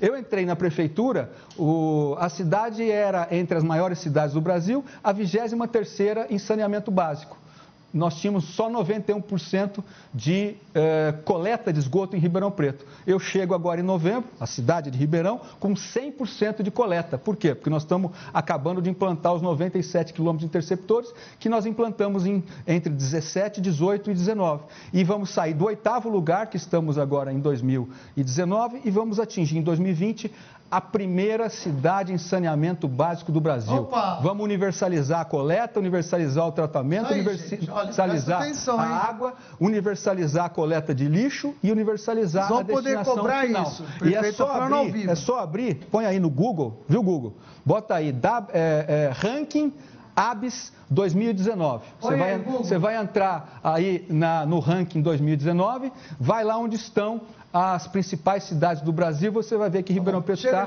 em oit oitavo lugar. Catedral aí, Nós atingimos 99, A pessoa vai embora. 99,53% já em coleta, falta só alguns quilômetros, e nós estamos com 99,72% de lixo, falta só 0,28% para a gente chegar em tudo 100%. Tem uma pergunta ao vivo lá do, da catedral, ó. Tem alguém rezando lá por você. Vamos lá. Precisa rezar bastante o prefeito. Vamos lá. Pode ir, ô... Vamos lá. Maravilha, Chain. Nós estamos agora aqui no ponto da, da catedral, né? Bastante movimentado, enfim, usuários que fazem é, utilização do transporte coletivo na área central da cidade. O Joel é taxista, frequenta essa área já há mais de 40 anos. Enfim, como taxista, como alguém que conhece bem essa área, Joel, qual é a colocação que você gostaria de fazer para o prefeito Duarte Nogueira ao vivo agora? Gostaria que olhasse melhor para a nossa praça, que cuidasse dela com carinho, porque aqui é um lugar que parece muito turistas, tem muitas pessoas transiuntes, que mantesse os pontos de ônibus aqui mais limpo, que cuidasse bem aqui da praça, plantasse mais árvore aqui na praça. E outra coisa, o pessoal aqui precisa manter a praça mais limpa. Eu gostaria que o senhor colocasse um guarda municipal constantemente aqui para tomar conta. E porque aqui eu, eu vivo lavando sempre a praça aqui, muitas coisas aqui sujas aqui, né? O pessoal costuma urinar atrás da, da, das casinhas aqui, dessas barracas. Até eu gostaria que o senhor colocasse um alambrado aqui para o pessoal não entrar atrás das barracas, porque o pessoal está defecando, está urinando e, e, fica chato, né, para as pessoas que têm as bancas aqui, né? E gostaria também que o senhor cuidasse aqui das nossas nascentes dos rios aqui, né? Tem muitas nascentes aqui que precisa ser mais olhada, cercada e plantar, fazer uma vegetação melhor para essas nascentes, que Ribeirão Preto é uma, uma cidade muito boa de nascente, gostaria. Eu gostaria também que o senhor fizesse o seguinte, colocasse cada, cada casa tem que ter uma árvore, plantar uma árvore na porta da sua casa, porque Ribeirão Preto está com escassez de árvore. Porque você vai em Londrina, você vê a cidade é super arborizada. E aqui não tem quase árvore. Você olha quarteirões e quarteirões não tem árvore. Eu vivo plantando, vivo dando muda para os outros. Inclusive eu planto aqui na, na praça aqui, eles arrancam as, as, árvores que eu planto, porque não tem, não tem segurança, não tem nada. Eu gostaria que o senhor trouxesse uma segurança para cá, mandasse umas viaturas passar aqui de vez em quando. Né? Porque eu conheci seu pai, seu pai foi uma, uma grande pessoa, admiro o senhor também. Né? E eu tenho até umas fotos com seu pai aqui no ponto de táxi aqui, né? Até que o senhor, um dia que passar por aqui, o senhor quiser ver, né? até eu dei umas para Transerp. Então eu gostaria que o senhor olhasse aqui para a catedral com, com, bastante amor, carinho, porque tem um pessoal que gosta de vir aqui, vir à missa, né? Então esse é o meu pedido que eu faço para o senhor. Coia, Coia, volta lá. Eu quero ver, me mostra esse ponto é, aí que você está aí. Me mostra esse ponto, como é que está sujo aí. Deixa eu ver. Você está sujo mesmo, não estou vendo isso aí. Deixa eu ver esse ponto aí. Dá para voltar ao ponto, Correia? Me mostra. Mostra tudo. Mostra geral. Não, não. Mostra inteiro. Tá, essa é garrafa d'água. Abre mais, vai.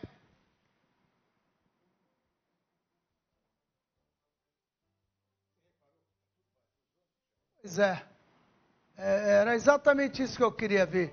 A gente vê que não tem gente esperando, né? Tem dois aí esperando. E se você olhar daqui, realmente o, a sujeira é do lixo natural do, do dia a dia do pessoal. Agora, ele falou quatro coisas, prefeito. Ele é um cidadão que está há muito tempo em Ribeirão Preto, conhece teu pai, até tirou foto, e, e já te colocou cinco coisas. Aliás, quero agradecer aí ao taxista aí pela oportunidade, mas fez quatro perguntas em uma, eu respondo, o prefeito vai te responder as quatro. Obrigado pela participação, foi ótimo. Bom, Joel, Primeiro, parabéns aí pela forma cidadã com como você fez os seus questionamentos e as suas sugestões. E eu vou, nos próximos dias, separa a fotografia que eu vou dar uma passada aí no ponto para ver essas fotos que você falou que tem do meu pai. É, não adianta só colocar um guarda, é, porque nós vamos ter que colocar um guarda é, civil metropolitano para o lado de cada cidadão. Nós precisamos otimizar com inteligência, com boa comunicação, com câmeras inteligentes e ampliar a ronda ostensiva da Guarda Civil Metropolitana, agora com as novas viaturas e com os equipamentos que a Guarda eh, está eh, adquirindo. Então, eh, junto com a Polícia Militar, que é quem é responsável pela segurança pública, isso tem que ser feito de uma maneira coordenada. Cabe à Guarda Civil Metropolitana fazer o zelo dos próprios públicos municipais, que é o que a gente vai cada vez mais procurar melhorar. A feirinha de artesanato aí É, eu preciso ver especificamente qual que é a, a tua sugestão, do que, que pode ser feito. Por isso que eu pretendo dar um pulinho aí essa semana ainda para falar com você. As nascentes, nós estamos sim, até porque a, a Secretaria do Meio Ambiente só pode licenciar atividades é, de obras, novos loteamentos, empreendimentos, dentro de todo um regramento muito exigente sobre aspectos das nascentes. E a nossa cidade, no ano passado, no começo do ano passado, foi a primeira cidade. É, que quero crer de todo o estado de São Paulo, passou a ter uma estação ecológica Guarani com 43 hectares de florestas plantadas, não é? Não é floresta que foi preservada, é floresta que foi plantada numa área de 43 hectares para crescer e regenerar lá na área do aquífero Guarani, que é onde tem o setor de recarga do nosso principal componente de abastecimento da cidade. Eu já entreguei nesses 32 meses de administração, 9.226 unidades habitacionais. Naquelas que são residências, e vou citar um exemplo, que é o Vida Nova Ribeirão, foram 6.991 casas que nós entregamos, construídas de junho de 2017 e entregues todas elas em dois anos e 20 dias. Na frente de todas essas casas tem uma árvore plantada. E é assim que nós vamos seguir com os demais conjuntos habitacionais. Já entregamos 9.226 e vamos chegar, se Deus quiser, no final do nosso governo, o ano que vem, com a meta de 15 mil unidades habitacionais de interesse eh, social entregues para a população. E quanto à questão das mudas, plantio de árvore, nós estamos incentivando. Se você teve a oportunidade, no domingo retrasado, passar lá na 9 aberta, que a gente fechou 9 de julho, e junto com o pessoal do Ruas Abertas, a Secretaria do Meio Ambiente não vencer para doação de mudas de árvores. Todas as mudas de árvores que nós separamos lá acabaram acabando, mandamos buscar mais lá no horto, devolvemos e o pessoal levando o árvore para plantar na porta da sua casa. Então tem que incentivar o plantio de árvores, até porque Ribeirão é uma cidade muito crente e nós estamos, enfim, cumprindo com esse papel de incentivar ah, o aumento do número de árvores, até porque quem foi lá na nove viu que se não fosse as cibipirunas ali, não tinha como ficar naquele solão do domingo eh, retrasado. São aquele sombreamento das cibipirunas é que fazem uma redução até de 6, 7, 8 graus em relação à calçada que não tem cobertura de árvore com aquela que tem cobertura de árvore. Então você está corretíssimo, Joel. E vou te visitar essa semana. Tem, tem três perguntas aqui, prefeito, que falam ainda de Bonfim Paulista, mas como o senhor já respondeu todas sobre Bonfim Paulista, esse daí nós vamos pular. O Dirceu tem uma pergunta para te fazer aqui. Bastante relevante, prefeito. E aí, suponho que seja em decorrência aí do projeto de, é, do ITBI, o Mauro Correia demonstra uma preocupação que é a seguinte: estão comentando que até o ano que vem todos os donos de casa vão ter que acertar os documentos, senão vai ter multas muito altas. Isso procede? Não, não procede e o projeto de TBI eu retirei ele da Câmara, ele teve uma má interpretação, até um pouco por desconhecimento da matéria, não havia nenhum aumento, o que nós estamos querendo ali é aumentar a formalização, e o ITBI continua 2%, e ele só pularia para 3% se a pessoa fizesse contrato de gaveta, que não pode, é uma coisa ilegal, mas muita gente faz. Mas esse projeto não vai voltar, vai voltar para a Câmara, não vai ser mais é, colocado, pelo menos no meu governo, o projeto de TBI, e também não vou aumentar a alíquota de nenhum imposto durante o meu mandato. Fica aí escrito, gravado, para quem quiser tirar a prova. Coloca aí para mim a número 25 é, e a 26, tá? Oi pessoal, boa tarde. Ó, tô com a família do Wesley, aqui, ó, as crianças, você entendeu? Ele, quarta-feira aconteceu um negócio, a casa dele caiu, devido à chuva caiu e eles perderam tudo, fralda, leite, geladeira, televisão, tudo, tudo, tudo. Me chamou para dar um apoio hoje para eles, porque a prefeitura prometeu que ia dar uma providência para eles na quinta-feira. E hoje já é segunda-feira. Eles estão morando de favor nessa casa até quarta-feira agora. Na quarta-feira eles vão ter que sair daqui, da casa. Você entendeu? E eles não têm para onde ir. E a casa que eles caíram foi abaixo. A prefeitura falou que ia fazer a limpeza desse terreno. Ele falou, o Wesley falou para mim que se fizesse a limpeza do seu terreno, o que, que você ia fazer? Eu ia construir devagarzinho. Ia construir devagarzinho e fazer um tipo um barraco de madeira, madeira para você não ficar no tempo com a sua família, você entendeu? Pra não ficar na rua, não E você voltar a trabalhar. Hoje você não. é- é- é- faz três dias que você não trabalha para ficar com a família e dar a estrutura. Que o resto que sobrou de material lá, ele, ele tem medo do pessoal vir aqui. É um, é, dá duas casas daqui. O- do pessoal ir lá e roubar o resto que tem das O Vando, na verdade, pelo jeito é repórter, né? É muito bom repórter. Ela podia contratar o Vando. Obrigado aí pela ajuda, viu, Vando?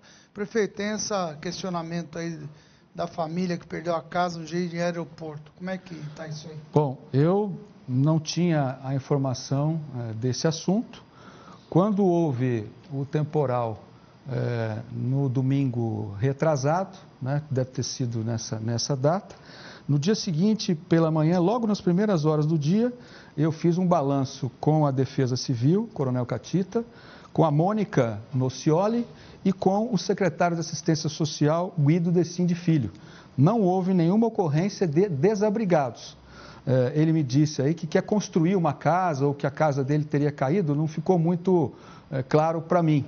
Então, eu vou pedir mais uma vez que a assistência social se dirija até o contato do Wesley, né?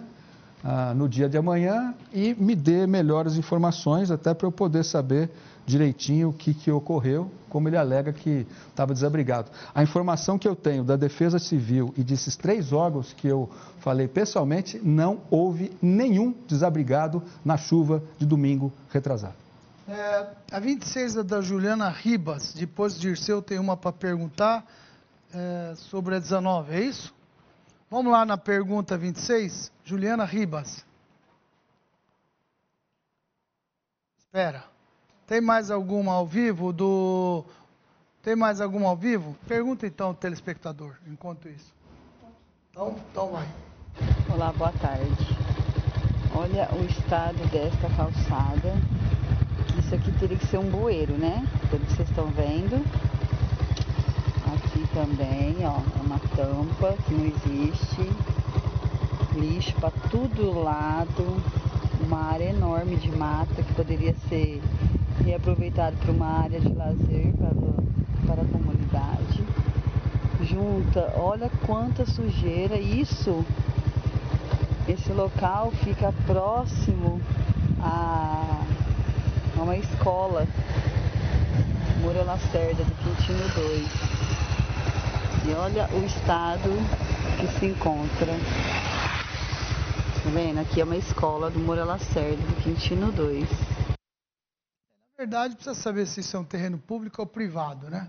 Porque de fato ela está falando que pode ser escola, assim por diante. Se é privado, agora público, aí o prefeito vai ter que responder para a senhora, dona Juliana. Obrigado pela. Bom, Juliana, Juliana Ribas, nós já fizemos a limpeza, fizemos a substituição eh, de tampa, eh, fizemos a substituição do cavalete de milhares né, de bocas de lobo na nossa cidade e com as que nós fizemos a limpeza total são 15 mil. Nos próximos sete meses nós temos mais 20 mil para fazer. Eu vou verificar especificamente esse dado da rua Jarbas Martins Viana, que a senhora coloca, perto da escola uh, Moura Lacerda, no Quintino 2, saber da parte da infraestrutura qual é a previsão de chegada aí nessa localização, para botar na programação e passo aqui para a produção do programa, assim que eu tiver informação da infraestrutura, para também corrigir e eh, substituir eh, a tampa ou o cavalete quebrado desse conjunto de bocas de lobo nessa rua Jarbas Martins Viana. O prefeito o Rodine pergunta aqui o seguinte: dia 9 de novembro vai ter o é, mutirão diabetes lá no Pedro II, né? Tem até uma parceria com, é, com a Secretaria Municipal e está previsto 700, 800 atendimentos que podem salvar vidas também contra a cegueira. Já um projeto desse que o Cajuru tinha prometido aqui para trazer para Ribeirão Preto. O senhor, o senhor tá, tem conhecimento disso? Trazer um hospital desse para cá? Ele me garantiu que pediu pessoalmente para o presidente eh, diversos locais. Ribeirão Preto, Cajuru gosta muito daqui. Ela teve, inclusive, sexta-feira, retrasado conosco. Isso é viável? Isso está andando? Você tem algum conhecimento? Bom, de específico do Cajuru, eu não conheço, mas já fizemos mutirão com, com, com outras uh, atividades aqui em Ribeirão Preto, com o pessoal do bem, aquele pessoal que atua também no Nordeste, e a Secretaria de Saúde está apoiando uh, esse mutirão Sim, de 700 tá a 800 pessoas. É, com o Dorinho já fiz. E, e se o, o, o, Cajuru, o senador Cajuru, quiser também trazer um para Ribeirão Preto, é, ele, ele, ele prometeu mais, ao vivo. É mais do que bem-vindo. Ele prometeu um hospital aqui ao e, vivo para. Até porque ele é diabético, quase morreu por diabetes, ele tem se empenhado nisso. E Ribeirão Preto é uma cidade que ele garantiu aqui para cá. Ô Marcelo. Eu sou o único que devo falar agora nesse bloco, que também sou, né? Não é só o Cajuru. É. Você não, você não é. Não, você não é. Mas esse mutirão que vai ser feito aí, e não só esse, como diversos outros que são feitos em Ribeirão, são extremamente válidos, Chain. São extremamente válidos. São, são, são ações, e essa ação que vai ser feita agora em novembro, pena que eu não vou estar aí. O ano passado eu passei por lá, me sensibilizei com o que eles fazem, é um trabalho maravilhoso. Viu? E falando em diabetes, etc, etc, eu queria só, eu vou só dar um tom aqui, eu queria muito partilhar um pouco, eu, eu gosto muito da visão do prefeito sobre a questão do hospital municipal para animais. Enquanto nós não resolvemos o, a, as questões de saúde com os humanos, Tá a gente deve ir protelando essa outra questão. Sei que tem muita gente que vai ficar bravo comigo, mas eu ainda sou daqueles que prefiro dar um atendimento a esse monte de gente que dorme aí, que não tem, não tem teto, etc. O, o caso da rodoviária que colocamos aqui. Então, essa questão, com todo respeito às pessoas que preferem fazer um hospital para animais, eu prefiro, por enquanto, a gente cuidar dos humanos. O prefeito, aqui é o seguinte, tem duas perguntas. Uma é é, da Adriana, que sugere no ponto de ônibus que ela viu, é da falta de educação do próprio usuário. É fácil falar que a cidade está suja, mas difícil jogar o próprio lixo no lixo, não é? Concordo com você, Adriana. Inclusive, isso daí, quando a gente fala, quando jogam alguma coisa, tem que denunciar, tem que denunciar mesmo. O pessoal não aprende a fazer isso. Infelizmente, isso faz com que a cidade fique suja, porca, e não faz como aquele cara que tem orgulho quando fala tal. A população precisa cobrar isso, precisa chamar atenção não é? Precisam um chamar a atenção do outro. Cara, joga no lixo, vocês vão ver uma cidade mais limpa. Não adianta isso daí também. E outra coisa, o Marcelo é, fala o seguinte: praças públicas podem ser privatizadas? São possíveis PPP nesses é, espaço público, prefeito? Perfeitamente. É, o programa Verde Cidade é uma espécie de, de PPP caipira nessa parte de iniciativa privada assumir a zeladoria de um espaço que é público. Veja como ficou bonito Tom Jobim, Parque Raia, é, Maurício é Biagi. Claro, nós estamos fazendo na prática, okay. né? Daí, Antes se fazia. Que fazer isso aí, além da, é, da secretária estar tá aí conversando Não, escolhe, com todo mundo. Escolhe uma praça, escolhe um, um, um parque, é, manifesta o seu interesse na coordenadoria de limpeza urbana é, da Secretaria de Administração, Marine, né, ou fala com a Marine na Secretaria de Administração. Tá bom, então. E ela, aliás, me chamou a atenção, ela disse que não é, é aquele parque, era outro que ela ofereceu. Genário. Então, está registrado, viu, secretário?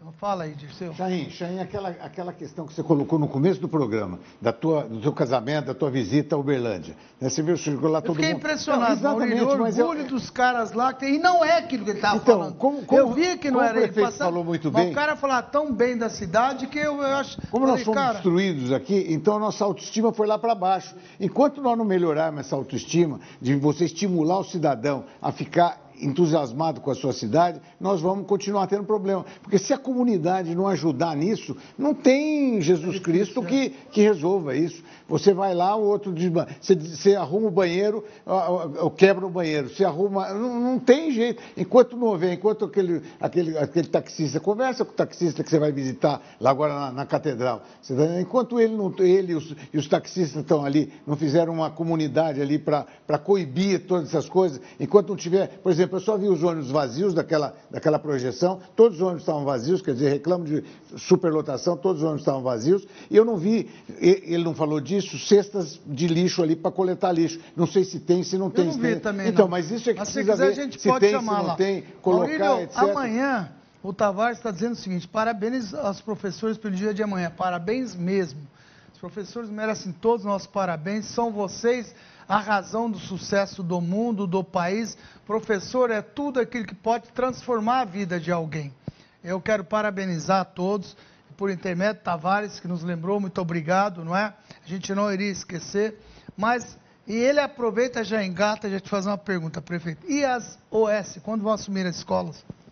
Bom, eh, as escolas serão assumidas pelas organizações sociais e no dia 3 de fevereiro, início do ano letivo de 2020, as escolas programadas pela Secretaria eh, de Educação, começando pela Vida Nova Ribeirão, Heitor Rigon, Paulo Gomes Romeu, e na sequência até a gente atingir as 18 escolas, três já estão quase prontas, e o Parque dos Pinos já começou, depois tem Wilson Tony, e assim vai Vila Virgínia, além daquelas que nós vamos reformar e ampliar para poder atender as 6.700 vagas que nós pretendemos abrir de hoje até o final do ano que vem, para atender tanto o 0 a 3, que são as creches, priorizando nesse momento o 4 a 5, né? inclusive com ah, a universalização eh, que não existia na cidade do atendimento das crianças nas EMEIs e também ensino fundamental 1 e 2, todos já na programação da Secretaria eh, de Educação.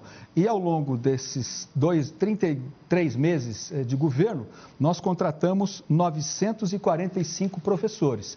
E esse ano contratamos 234 professores. E vai aqui também os meus agradecimentos a todos os professores, em especial aqueles que trabalham conosco na rede municipal eh, de educação, que oferecem um ensino de qualidade, trabalham para melhorar o IDEB, eh, estão todos eh, torcendo a favor de que a gente possa ter uma escola eh, cada vez melhor. São 108 escolas que nós temos, nós temos 47 mil alunos e temos 3.400 docentes, em especial esses 3.400 docentes da Prefeitura, que eu quero cumprimentar pelo dia de amanhã, dia do professor.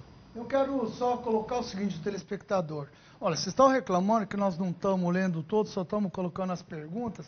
É o pessoal que mandou para cá antes, gravou, mandou, teve, sabe, nós temos que também dar prioridade. É o que eu peço, vocês têm que participar também. Eu chamei semana passada e esse pessoal mandou, eu tenho que respeitar. Não estou deixando de fazer todas as perguntas. Inclusive aqui, o Aurélio, prefeito, projeto Rua Aberta no 9 de julho foi um sucesso, mas uma vez por mês é pouco, porque não faz todos os domingos.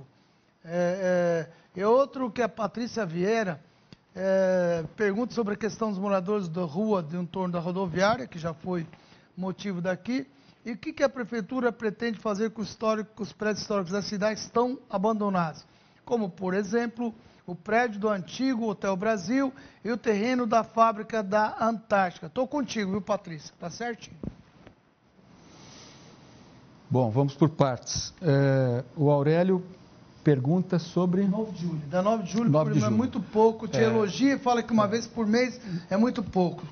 Tudo bem. Mas antes não tinha nem uma vez por mês. Tá bom. Né? Soltar sempre Nós... o doce, Sim. o cara gosta, quer mais. Então, vamos lá, vamos que lá. Agora nós fizemos o primeiro projeto piloto no último domingo do mês passado e já me reuni na semana passada com todos os organizadores do Ruas Abertas, que foram os grandes colaboradores para que isso pudesse funcionar. E vai aqui os meus agradecimentos à sociedade civil organizada, porque sem ela isso não funcionaria uh, adequadamente. E é assim mesmo que tem que acontecer. As pessoas têm que despertar um sentido de pertencimento, que a cidade pertence a vocês. Eu ouvi aqui alguém dizendo que ninguém faz nada. Além desse que diz que ninguém faz nada, tem aquele que diz o seguinte: alguém, alguém tem que fazer alguma coisa. Então, ninguém faz nada, principalmente começando desse que, que fala que ninguém faz nada. E aí, aquele que diz que alguém tem que fazer alguma coisa, mas esse que fala que alguém tem que fazer alguma coisa, ele também não faz. Então, o pessoal está fazendo. Então, quando se você pergunta para qualquer cidade da região metropolitana, onde é que você gostaria de morar? Todo mundo fala Ribeirão Preto. Aí você chega aqui não para todos, muitos ribeirão pretanos reconhecem o valor maravilhoso que tem na sua cidade. Ela foi mal cuidada, estava mal cuidada, judiada, maltratada? Muito.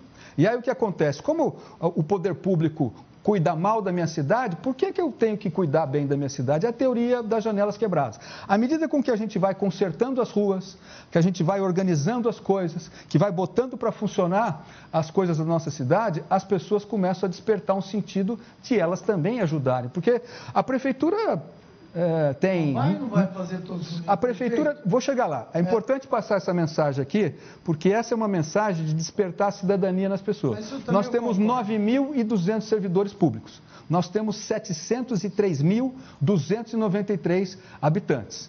Se os outros 690 mil habitantes não ajudarem a esses que são 9.200 servidores, professores, médicos, ah, ah, ah, pessoal da infraestrutura, pessoal da zeladoria, não tem santo que bota uma cidade em ordem. Então não pode sujar, não pode depredar. A gente vai lá, troca a torneira, troca o vaso sanitário, troca o, o dispositivo do papel higiênico. É, é direto nos postos de saúde, o cara vai lá e arrebenta tudo, simplesmente pelo, pelo sentido de arrebentar. E aí a prefeitura está todo dia correndo atrás disso. Então, ruas abertas. É, nós vamos abrir a 9 de julho, dia 10 de novembro e no dia 8 de dezembro. Por quê? Porque foi feita uma pesquisa lá com o pessoal do Ruas Abertas e o pessoal optou para ser é, perto do, do, dia do recebimento, né, do salário, que é de, por volta do dia 10. Então o pessoal tem um, dia, um dinheirinho a mais sobrando, não gastou já durante o mês todo, então pediram para ser no segundo domingo de cada mês. Nós não temos condição esse ano, porque nós não temos efetivo na Transerp suficiente para poder abrir o Ruas Abertas todo domingo na 9 de julho. E tem outros pedidos que estão vindo de outras ruas e outras avenidas em outros bairros da cidade para também fazer ruas abertas. Em São Paulo já tem 26 locais que abrem todos os domingos. Parte desses, inclusive, com o apoio. Tem como fazer parceria, da... prefeito? Tem, tem. Cada, cada vez vai uma entidade lá, escola, evento, para todo mundo vai lá, apresenta é, é atividades. É o, que, isso... é o que foi feito. Como a gente agora começou, abriu a picada, é, na 9 de julho, nós vamos aprender com os nossos erros e com os nossos acertos. Legal, perfeito. Então, o ano que vem, a gente já tem uma meta, a partir de fevereiro, março, quando a gente vai ter mais contingente por parte dos ACTs da Transep, de quem sabe abrir a 9 de julho quinzenalmente e buscar para que ela seja aberta todos os domingos com o Ruas Abertas. Ô, Robertinho, desculpa. Robertinho quer falar de saúde? O prefeito já falou de saúde é a que eu tenho mais aqui. Eu queria chamar a pergunta 19. São três ao mesmo tempo. Só, só um segundo, Maurício, só chamou a 19. Faltou o Hotel Brasil, faltou a Patrícia. Ah, você vai falar? Pode falar. É. Bom, o Hotel Brasil e a Antártica não são próprios municipais. Então, são de particulares. Nós baixamos um decreto e aqueles que estiverem em débito com a prefeitura e não tomarem as devidas medidas nos seus próprios, ficarão sujeitos a perder o seu imóvel, eh, conforme dispositivo já apresentado no nosso decreto. E a Patrícia fez uma pergunta mais específica do que o. o... Foi isso, não? Ela exatamente. Ah, não, ela, ela, falou... ela falou, acho que do, do, do, dos, do... dos museus. Museus. Né? Nós, nós, nós vamos receber agora em novembro da Universidade Moura Lacerda, da parte de Engenharia e Arquitetura, o projeto básico da, do restauro do Museu Histórico e vamos licitar a reforma do Museu Histórico. Estamos também é, fazendo uma parceria com o IPSIC, que vai montar a curadoria da, do, Palácio do, Barão, do Palácio Rio Branco, onde é a prefeitura, e também nós vamos Perfeito, fazer a reforma do Palácio Rio Branco, além de outros monumentos históricos que nós o vamos Ademir reformar. te pergunta o seguinte, quer saber do senhor prefeito se confirma o prédio ao lado da prefeitura para instalar museu de imagem e som? Confirmo. Confirmado. A 19, por favor, de Paulo Maurício, tem uma, um questionamento para fazer. Prefeito, o senhor atrasou o nosso pagamento esse mês. O próximo pagamento você vai atrasar de novo? E o nosso terceiro, o senhor vai atrasar de novo? Nossa senhora, esse daí Bom, foi direto, hein, prefeito? Primeiro que eu não atrasei 13 terceiro. Quando eu assumi a prefeitura, em janeiro de 2017, eu tive que pagar o 13 terceiro da outra administração, que além de ter não pago o 13 terceiro os seus encargos, mandou para eu pagar também os encargos da folha de dezembro, além do salário de janeiro. Paga 13 terceiro antes de novembro, a, dezembro? Ale, além do salário de janeiro e os encargos de janeiro. Eu tive que pagar duas folhas e meia quando eu assumi.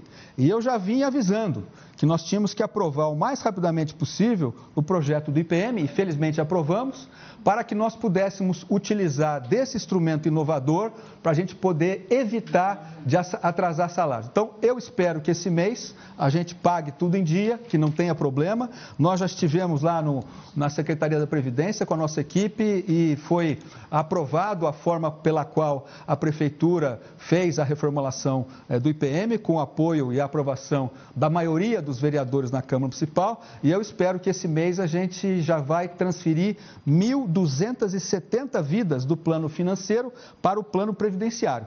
E com isso a gente vai ter menos problema para poder pagar aposentados e pensionistas. Perfeito, então agora tem e que ser rápido. não fui eu que montei esse problema. Ele só foi estourar no nosso Olha, colo. Deixa, né? deixa eu falar as coisas, que eu faço. As coisas que a gente está fazendo chama, no Ribeirão é para consertar a cidade e botar a casa em ordem. De falar, e não tenho, nem tenho nenhum problema em enfrentar desafios. Chama o Correia, pelo amor de Deus. Vamos embora. Vai lá, Correia ao vivo. Estamos de volta, estamos de volta. A mentoria 2020 segue aqui no centro da cidade, né? A questão dos ambulantes já foi bastante debatida é, no Mentoria 2020 e volta esse assunto aqui. Eu estou ao lado do, do Zé Antônio, trabalha há três anos como ambulante aqui na região central da cidade e tem algumas situações que ainda te incomodam bastante, atrapalham o seu dia a dia. O que, que você gostaria de, de perguntar, colocar para o prefeito Duarte Nogueira, Zé Antônio? Eu queria saber por que, que puseram a Polícia Militar e a Polícia Rômula Civil para prender os ambulantes, sendo que a gente está cadastrado e não tem como trabalhar mais no centro da cidade. Correia, Enfim, fica a questão. Correia, peraí, posso fazer uma pergunta para ele? Correia. Claro, claro, o Zé Antônio está na sua escuta. Deixa eu ver, o Zé Antônio. Pode, pode perguntar, pode eu perguntar. Tô, é, é, abre um pouquinho mais, Zé Antônio, abre um pouquinho. Propaganda Hospital do Amor, título de capitalização, investe. O que mais tem aí? O que mais tem aí? Deixa eu ver. Geração tal. Ô Zé Antônio, você pode cobrar eu desses caras. Você pode cobrar desses caras um extra aí, viu, pela propaganda que você está fazendo. Pode cobrar dos caras. Então, Parabéns, Só viu? que é o problema, é. Pode falar?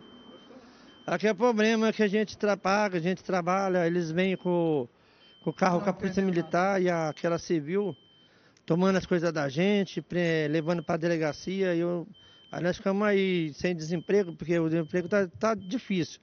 E como é que a gente vai fazer para sobreviver? Sendo que eu tenho hernia no umbigo, fiz uma cirurgia nas pernas, essas pessoas, a polícia chega chutando as coisas da gente, aí atrapalha a gente, né? Eu só quis mostrar que eu gostei da tua publicidade, se foi genial. Prefeito tem sim uma lixeira dali no ponto de ônibus, tem, se você tem. olhar, né? Bom, eu vou responder para o José Antônio. José Antônio, foi feito um entendimento junto com os próprios ambulantes do centro, que eles próprios se sentiam prejudicados pela maneira desorganizada e a bagunça que era essa questão do centro. Nós baixamos um decreto, junto com o conhecimento dos ambulantes, dos comerciantes, dos comerciários e do Ministério Público. Fiz um decreto para que todos os ambulantes fossem regularizados como microempreendedores individuais. Fiz o chamamento, 86 eh, ambulantes se apresentaram. 50 foram escolhidos dentro do critério da distribuição do local e do produto que os ambulantes devem vender, para não haver uma competição desleal com quem vende eh, a mesma coisa na porta do, do, do comerciante ali, para que todos pudessem trabalhar num ambiente tranquilo. A Polícia Militar, mais a Guarda Civil Metropolitana e a Fiscalização Geral atuou e não, não houve nenhuma truculência no seu cumprimento do decreto. É, houve apreensão, sim, de mercadorias daqueles que estavam irregulares, até porque assim a regra tem que agir.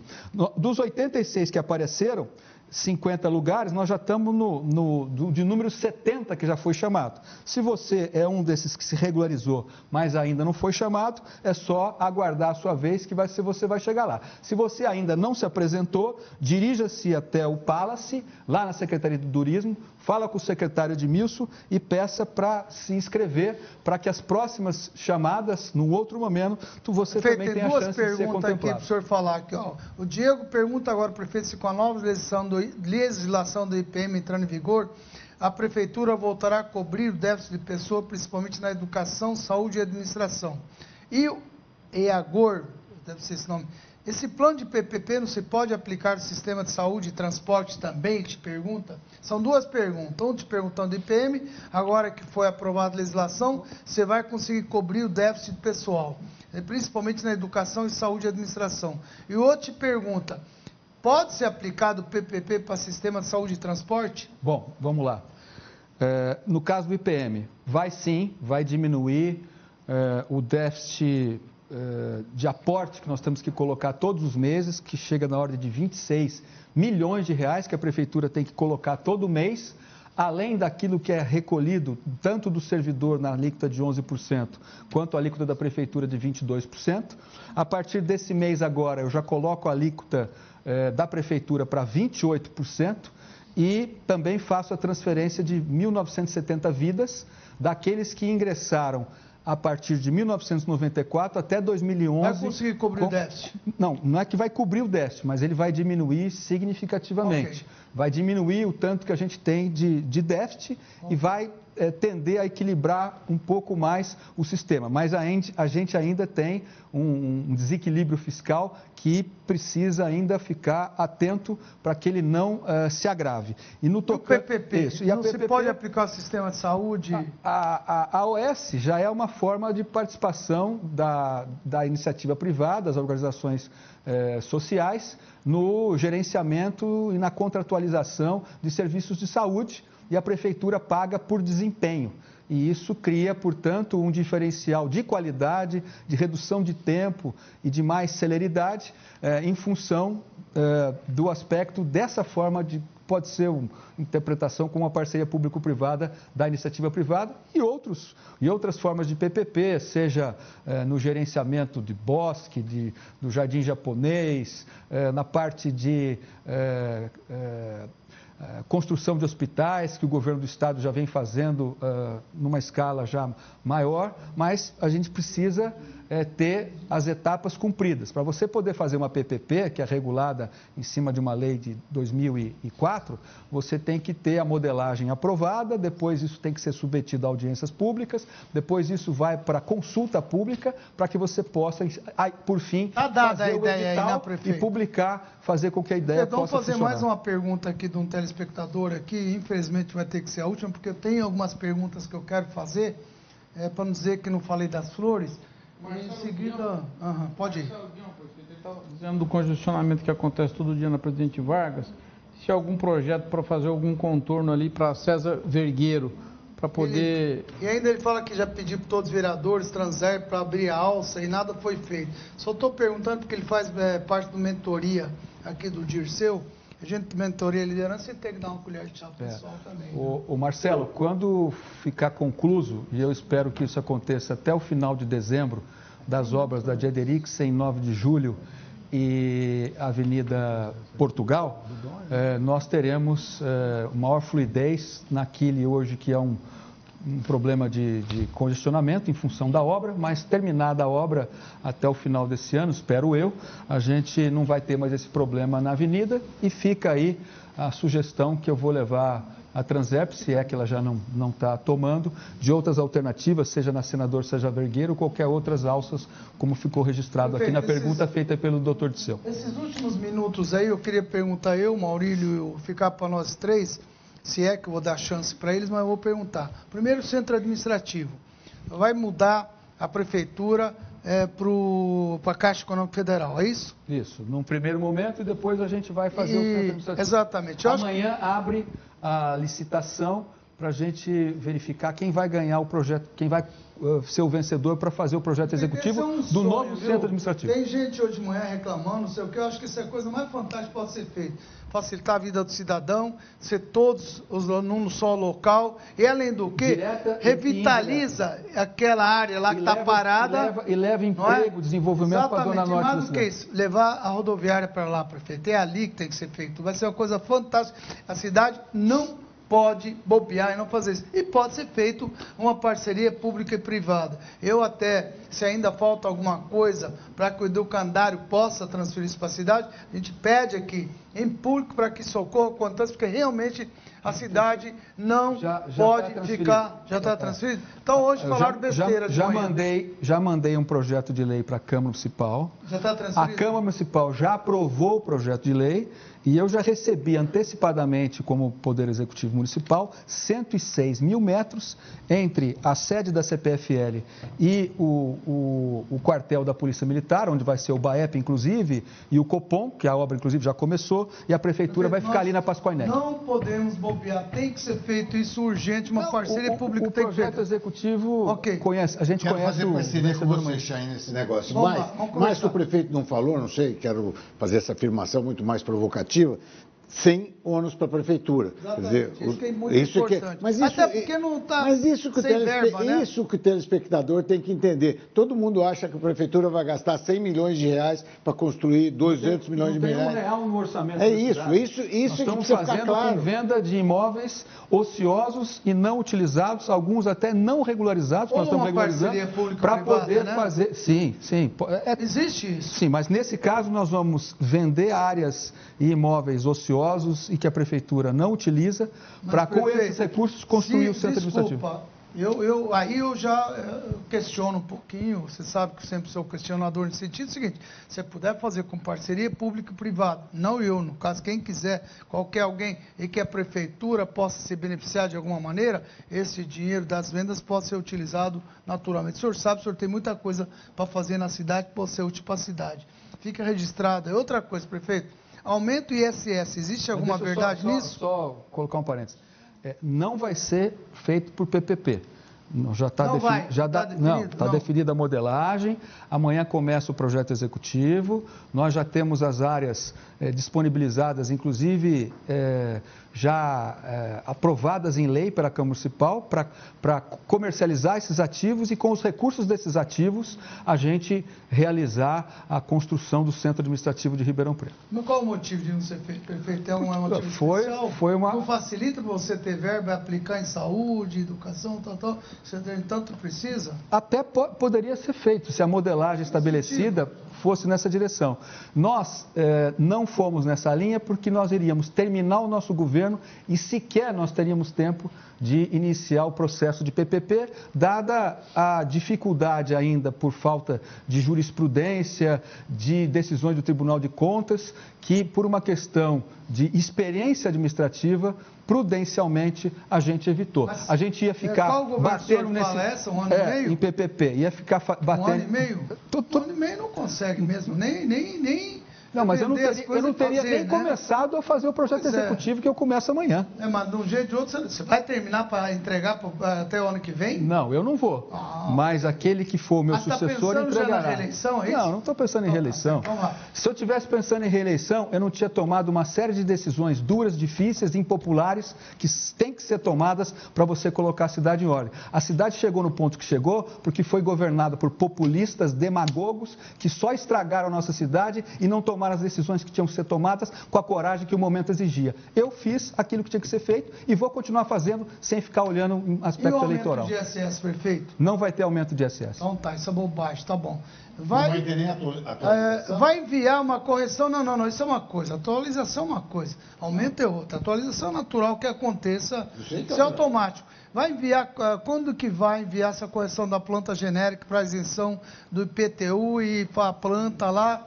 A revisão para evitar de última hora. O senhor já tem alguma? Eu, eu já cumpri o meu papel no mandato, conforme manda a lei de responsabilidade fiscal, de mandar a revisão da planta genérica durante o meu mandato para a Câmara Municipal. Mandei o ano passado, a Câmara é, não aprovou o projeto. Portanto, não vou mandar mais para a Câmara Municipal nenhum projeto de revisão da planta genérica de valores. O mandato atual negou a revisão da planta genérica de valores. Quem vier depois de mim pode fazê-lo novamente e cumprir o ritual que eu cumpri, que é mandar para a Câmara a revisão da planta genérica de valores e a Câmara aprova ou não aprova. Não, prefeito, é, o nosso pedido é que para evitar com que a Câmara venha com a desculpa depois, eu não sei nem se é desculpa ou uma, uma coisa factível, chegou em cima da hora não tive tempo. Eu acho que o senhor não tem que dar a muleta para depois a coisa não vir contra o senhor. É a nossa sugestão que o senhor manda o quanto antes, e até porque eu, também os vereadores têm que analisar, avaliar para depois dizer que eu não tive tempo, sabe? Eu acho que isso aí é uma coisa fantástica, vai é, é, dizer, tirar diversas distorções de valores. Eu acho que isso daí o senhor deve estar atento a isso. Mas, prefeito, então, é o só seguinte... para não ficar sem, sem clareza, eu não vou mandar para a Câmara Municipal nenhuma revisão da planta genérica de valores até o final do meu mandato. Por quê? Porque eu já mandei e a Câmara negou. Eu vou entrar numa discussão inócua, fazer um. O senhor não vai mandar não planta vou, genérica? Não vou mandar mais. Ah, bom, então está resolvido. Não vai. Como é que vai ser então o IPTU? Não vai ter revisão de planta genérica de valores. E não vai ter aumento Não. de IPTU? Vai ficar para o sucessor. Então tá bom. É, prefeito. Não é nem aumento de IPTU, é a revisão da planta Ok. genérica de valores. Então, senhores O que é- vereadores, o que, o que não tá claro. Então pare de reclamar, não mandou, não mandou. O Não, prefeito eu- está sendo aqui, ó, ao vivo, é, muito claro, não vou mandar porque vocês não aprovaram E no não é anterior. aumento do IPTU. É que a É revisão, da a planta revisão da genérica. planta genérica de valores, ela aumenta no lado que se valorizou os imóveis e diminui o imposto daqueles imóveis que Estão estão, muito sub- Então vai ter gente que deixou de ter benefícios porque se ficou pensando somente na questão do aumento. prefeito, mas Que- só por causa só que um você, não- outro, você não o mexe vai não mexe- o senhor não acha que não, Eu deveria- não ia mexer na alíquota. A alíquota é 0,6 Ok, é tá claro, 0,6 tá claro. predial e 2,2 Mas pro eu, territorial. eu não acho que na o senhor deveria repensar isso daí, prefeito, se a gente puder fazer um pedido aqui ao vivo, é para beneficiar aqueles que estão injustiçados, são os piores, não é? Aquele pessoal usando nota tal. Entendo o senhor a posição, mandei, não quiseram fazer tal. Mas eu acho que poderia ter um, um entendimento para que a população saia ganhando. Prefeito, um, um telespectador do centro da cidade saiu da casa dele para ir lá onde está o nosso repórter, segurou ele para fazer uma pergunta ao vivo. Vamos lá. Vamos lá, pois não. Rapidinho aí que estou no fim, tá? É verdade. Vamos lá, vamos lá então no pique, Chain. Até porque quem veio no pique aqui para fazer essa, essa pergunta para o prefeito Duarte Nogueira foi o médico, né? O Antônio é, Raimundi. Ele mora aqui no centro da cidade, no Calçadão, na Tibiriçá. Estava acompanhando o programa lá no seu condomínio e veio até aqui para fazer esse questionamento em relação à coleta de lixo aqui no centro da cidade. É isso? Antes de mais nada, muito obrigado por prestigiar o nosso Mentoria 2020. É, boa noite a todos, boa noite aos telespectadores e telespectadoras, boa noite ao seu, Ja- seu Chaim e também aos, aos participantes da mesa e boa noite principalmente ao seu prefeito, doutor Nogueira. Bom, meu problema, e o problema não só meu e dos moradores e também dos frequentadores aqui do Calçadão, é a coleta de lixo nos feriados que caem no sábado. Tanto no dia 7 de setembro quanto nesse último feriado, o que aconteceu? A última coleta foi sexta-noite, às, às, às 22 horas aproximadamente, e a, e a coleta seguinte ocorreu apenas na segunda-feira, por volta das 10 horas. Então, todo feriado que cai no sábado, não há coleta de lixo na região do calçadão. Não há. E eu tenho como provar porque eu tenho filmagens e tenho fotos. Então, isso é um problema de saúde pública, porque acumula-se ratos, baratas, vermes, e geralmente nos feriados tem uma grande, uma grande frequência, não só de moradores, mas de, de pessoas, jovens, idosos, pessoas que aproveitam o centro para o seu lazer. Mas a gente fica, quando isso ocorre, qualquer feriado, a gente já começa a pensar, vai ser o Hades, porque não há Como é- coleta de lixo. Como é o nome dele, Correia? Raimundo. Raimundo, volta lá. O prefeito está ciente disso porque ele deu um depoimento no, num jornal chamado A Tribuna e ele referiu que haveria coleta de lixo nesse fim de semana, no feriado. Mas não houve e a gente ficou novamente submerso no lixo. Não só eu, como também todas as pessoas que participam aqui, que frequentam o centro, que vêm passear aqui. Eu queria saber do seu prefeito se realmente vai tomar providências, porque isso é um problema não só de bem-estar eh, físico, é um problema de saúde pública, né? E por último, eu queria também parabenizar o prefeito porque um crime do qual ele nunca, nunca vai ser eh, acusado é o de ser amante da natureza, principalmente de ratos, baratas e lesmas, porque o tanto de lixo que, que ocorre aqui no centro, é impossível que ele não goste desse, desse tipo de animais. Obrigado. Desculpa a emoção, mas é, um, é uma coisa baseada na realidade. Muito obrigado, pela sua participação. O prefeito vai te responder, porque estamos no final do, do, do programa. Bom, primeira coisa é levantar todo o histórico do Jornal Tribuna e ver se eu dei essa declaração. Quer dizer, eu não, não me lembro de ter dado essa declaração, até porque essa pergunta ainda não, não havia sido feita a mim. Agora, independente disso, Raimundo, eu vou verificar, até porque são exce- excepcionalidades. esse caso da coleta ah, não é feito pela prefeitura, tem uma empresa contratada. E eh, você disse que todos os feriados que caem no sábado, você tem um problema eh, da coleta de lixo. É simples, nós vamos verificar todos os feriados que caem no sábado e tomar as providências junto à prestadora de serviço para que isso não venha mais acontecer. Ok? Obrigado pela tua participação. Maurílio, muito obrigado, viu? Chain, Você eu- encerra aí que nós estamos no final, o prefeito também, o Dirceu. Eu, eu queria me E- associar a vocês, eu queria me associar a vocês à homenagem que vocês prestaram aos professores eu- pelo dia de amanhã. Realmente queria fazer uma homenagem aos dois primeiros professores que eu tive, com a dona Sofia e a professora Eden Ambrósio. Né? Queria fazer coro com você, Chay, fazer um, fazer um apelo ao prefeito que ele reconsidere essa questão de, de- da revisão da planta genérica. É uma coisa justa, é uma coisa, é uma coisa que vai beneficiar todo mundo, principalmente vai beneficiar a cidade. Então eu queria deixar esse pleito aqui. E por último, eu queria fazer uma constatação, Chay, uma constatação que eu estou assustado. Eu estou assustado porque nós ficamos aqui duas horas e meia conversando sobre os problemas de Ribeirão. A gente foi um ótimo programa, você tem dado uma contribuição extraordinária, mas eu fico admirado de ver como é que nós, porque, com a falta de autoestima e com a falta de conhecimento da população.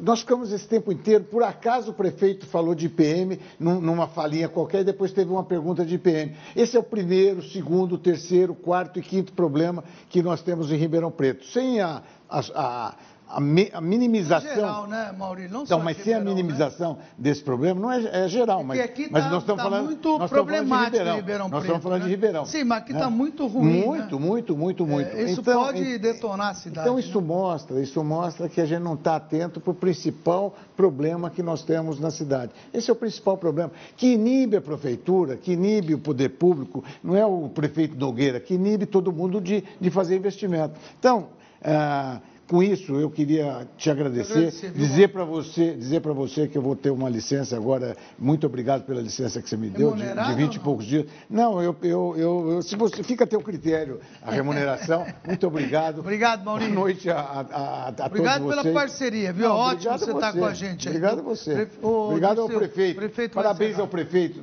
Chaim, pra, pra- você vê, às vezes a pessoa fala, não, mas você elogia o prefeito, elogia o prefeito. Não, você está entendendo? Você quer uma coisa mais clara. Você vê que não tem uma embromação. Eu faz muito tempo que eu não vejo um político, você está entendendo? Um político vir e É, responder no responder olho. ao vivo, assim como ele me autorizou, o cara fez umas perguntas, tal, tal. Não é fácil, esse programa não foi gravado, as perguntas foram ao vivo, você pode fazer o que você quiser, viu? Não tem embromação, Obrigado. você está entendendo? Obrigado, Isso é que eu acho fantástico. Dirceu, obrigado, viu?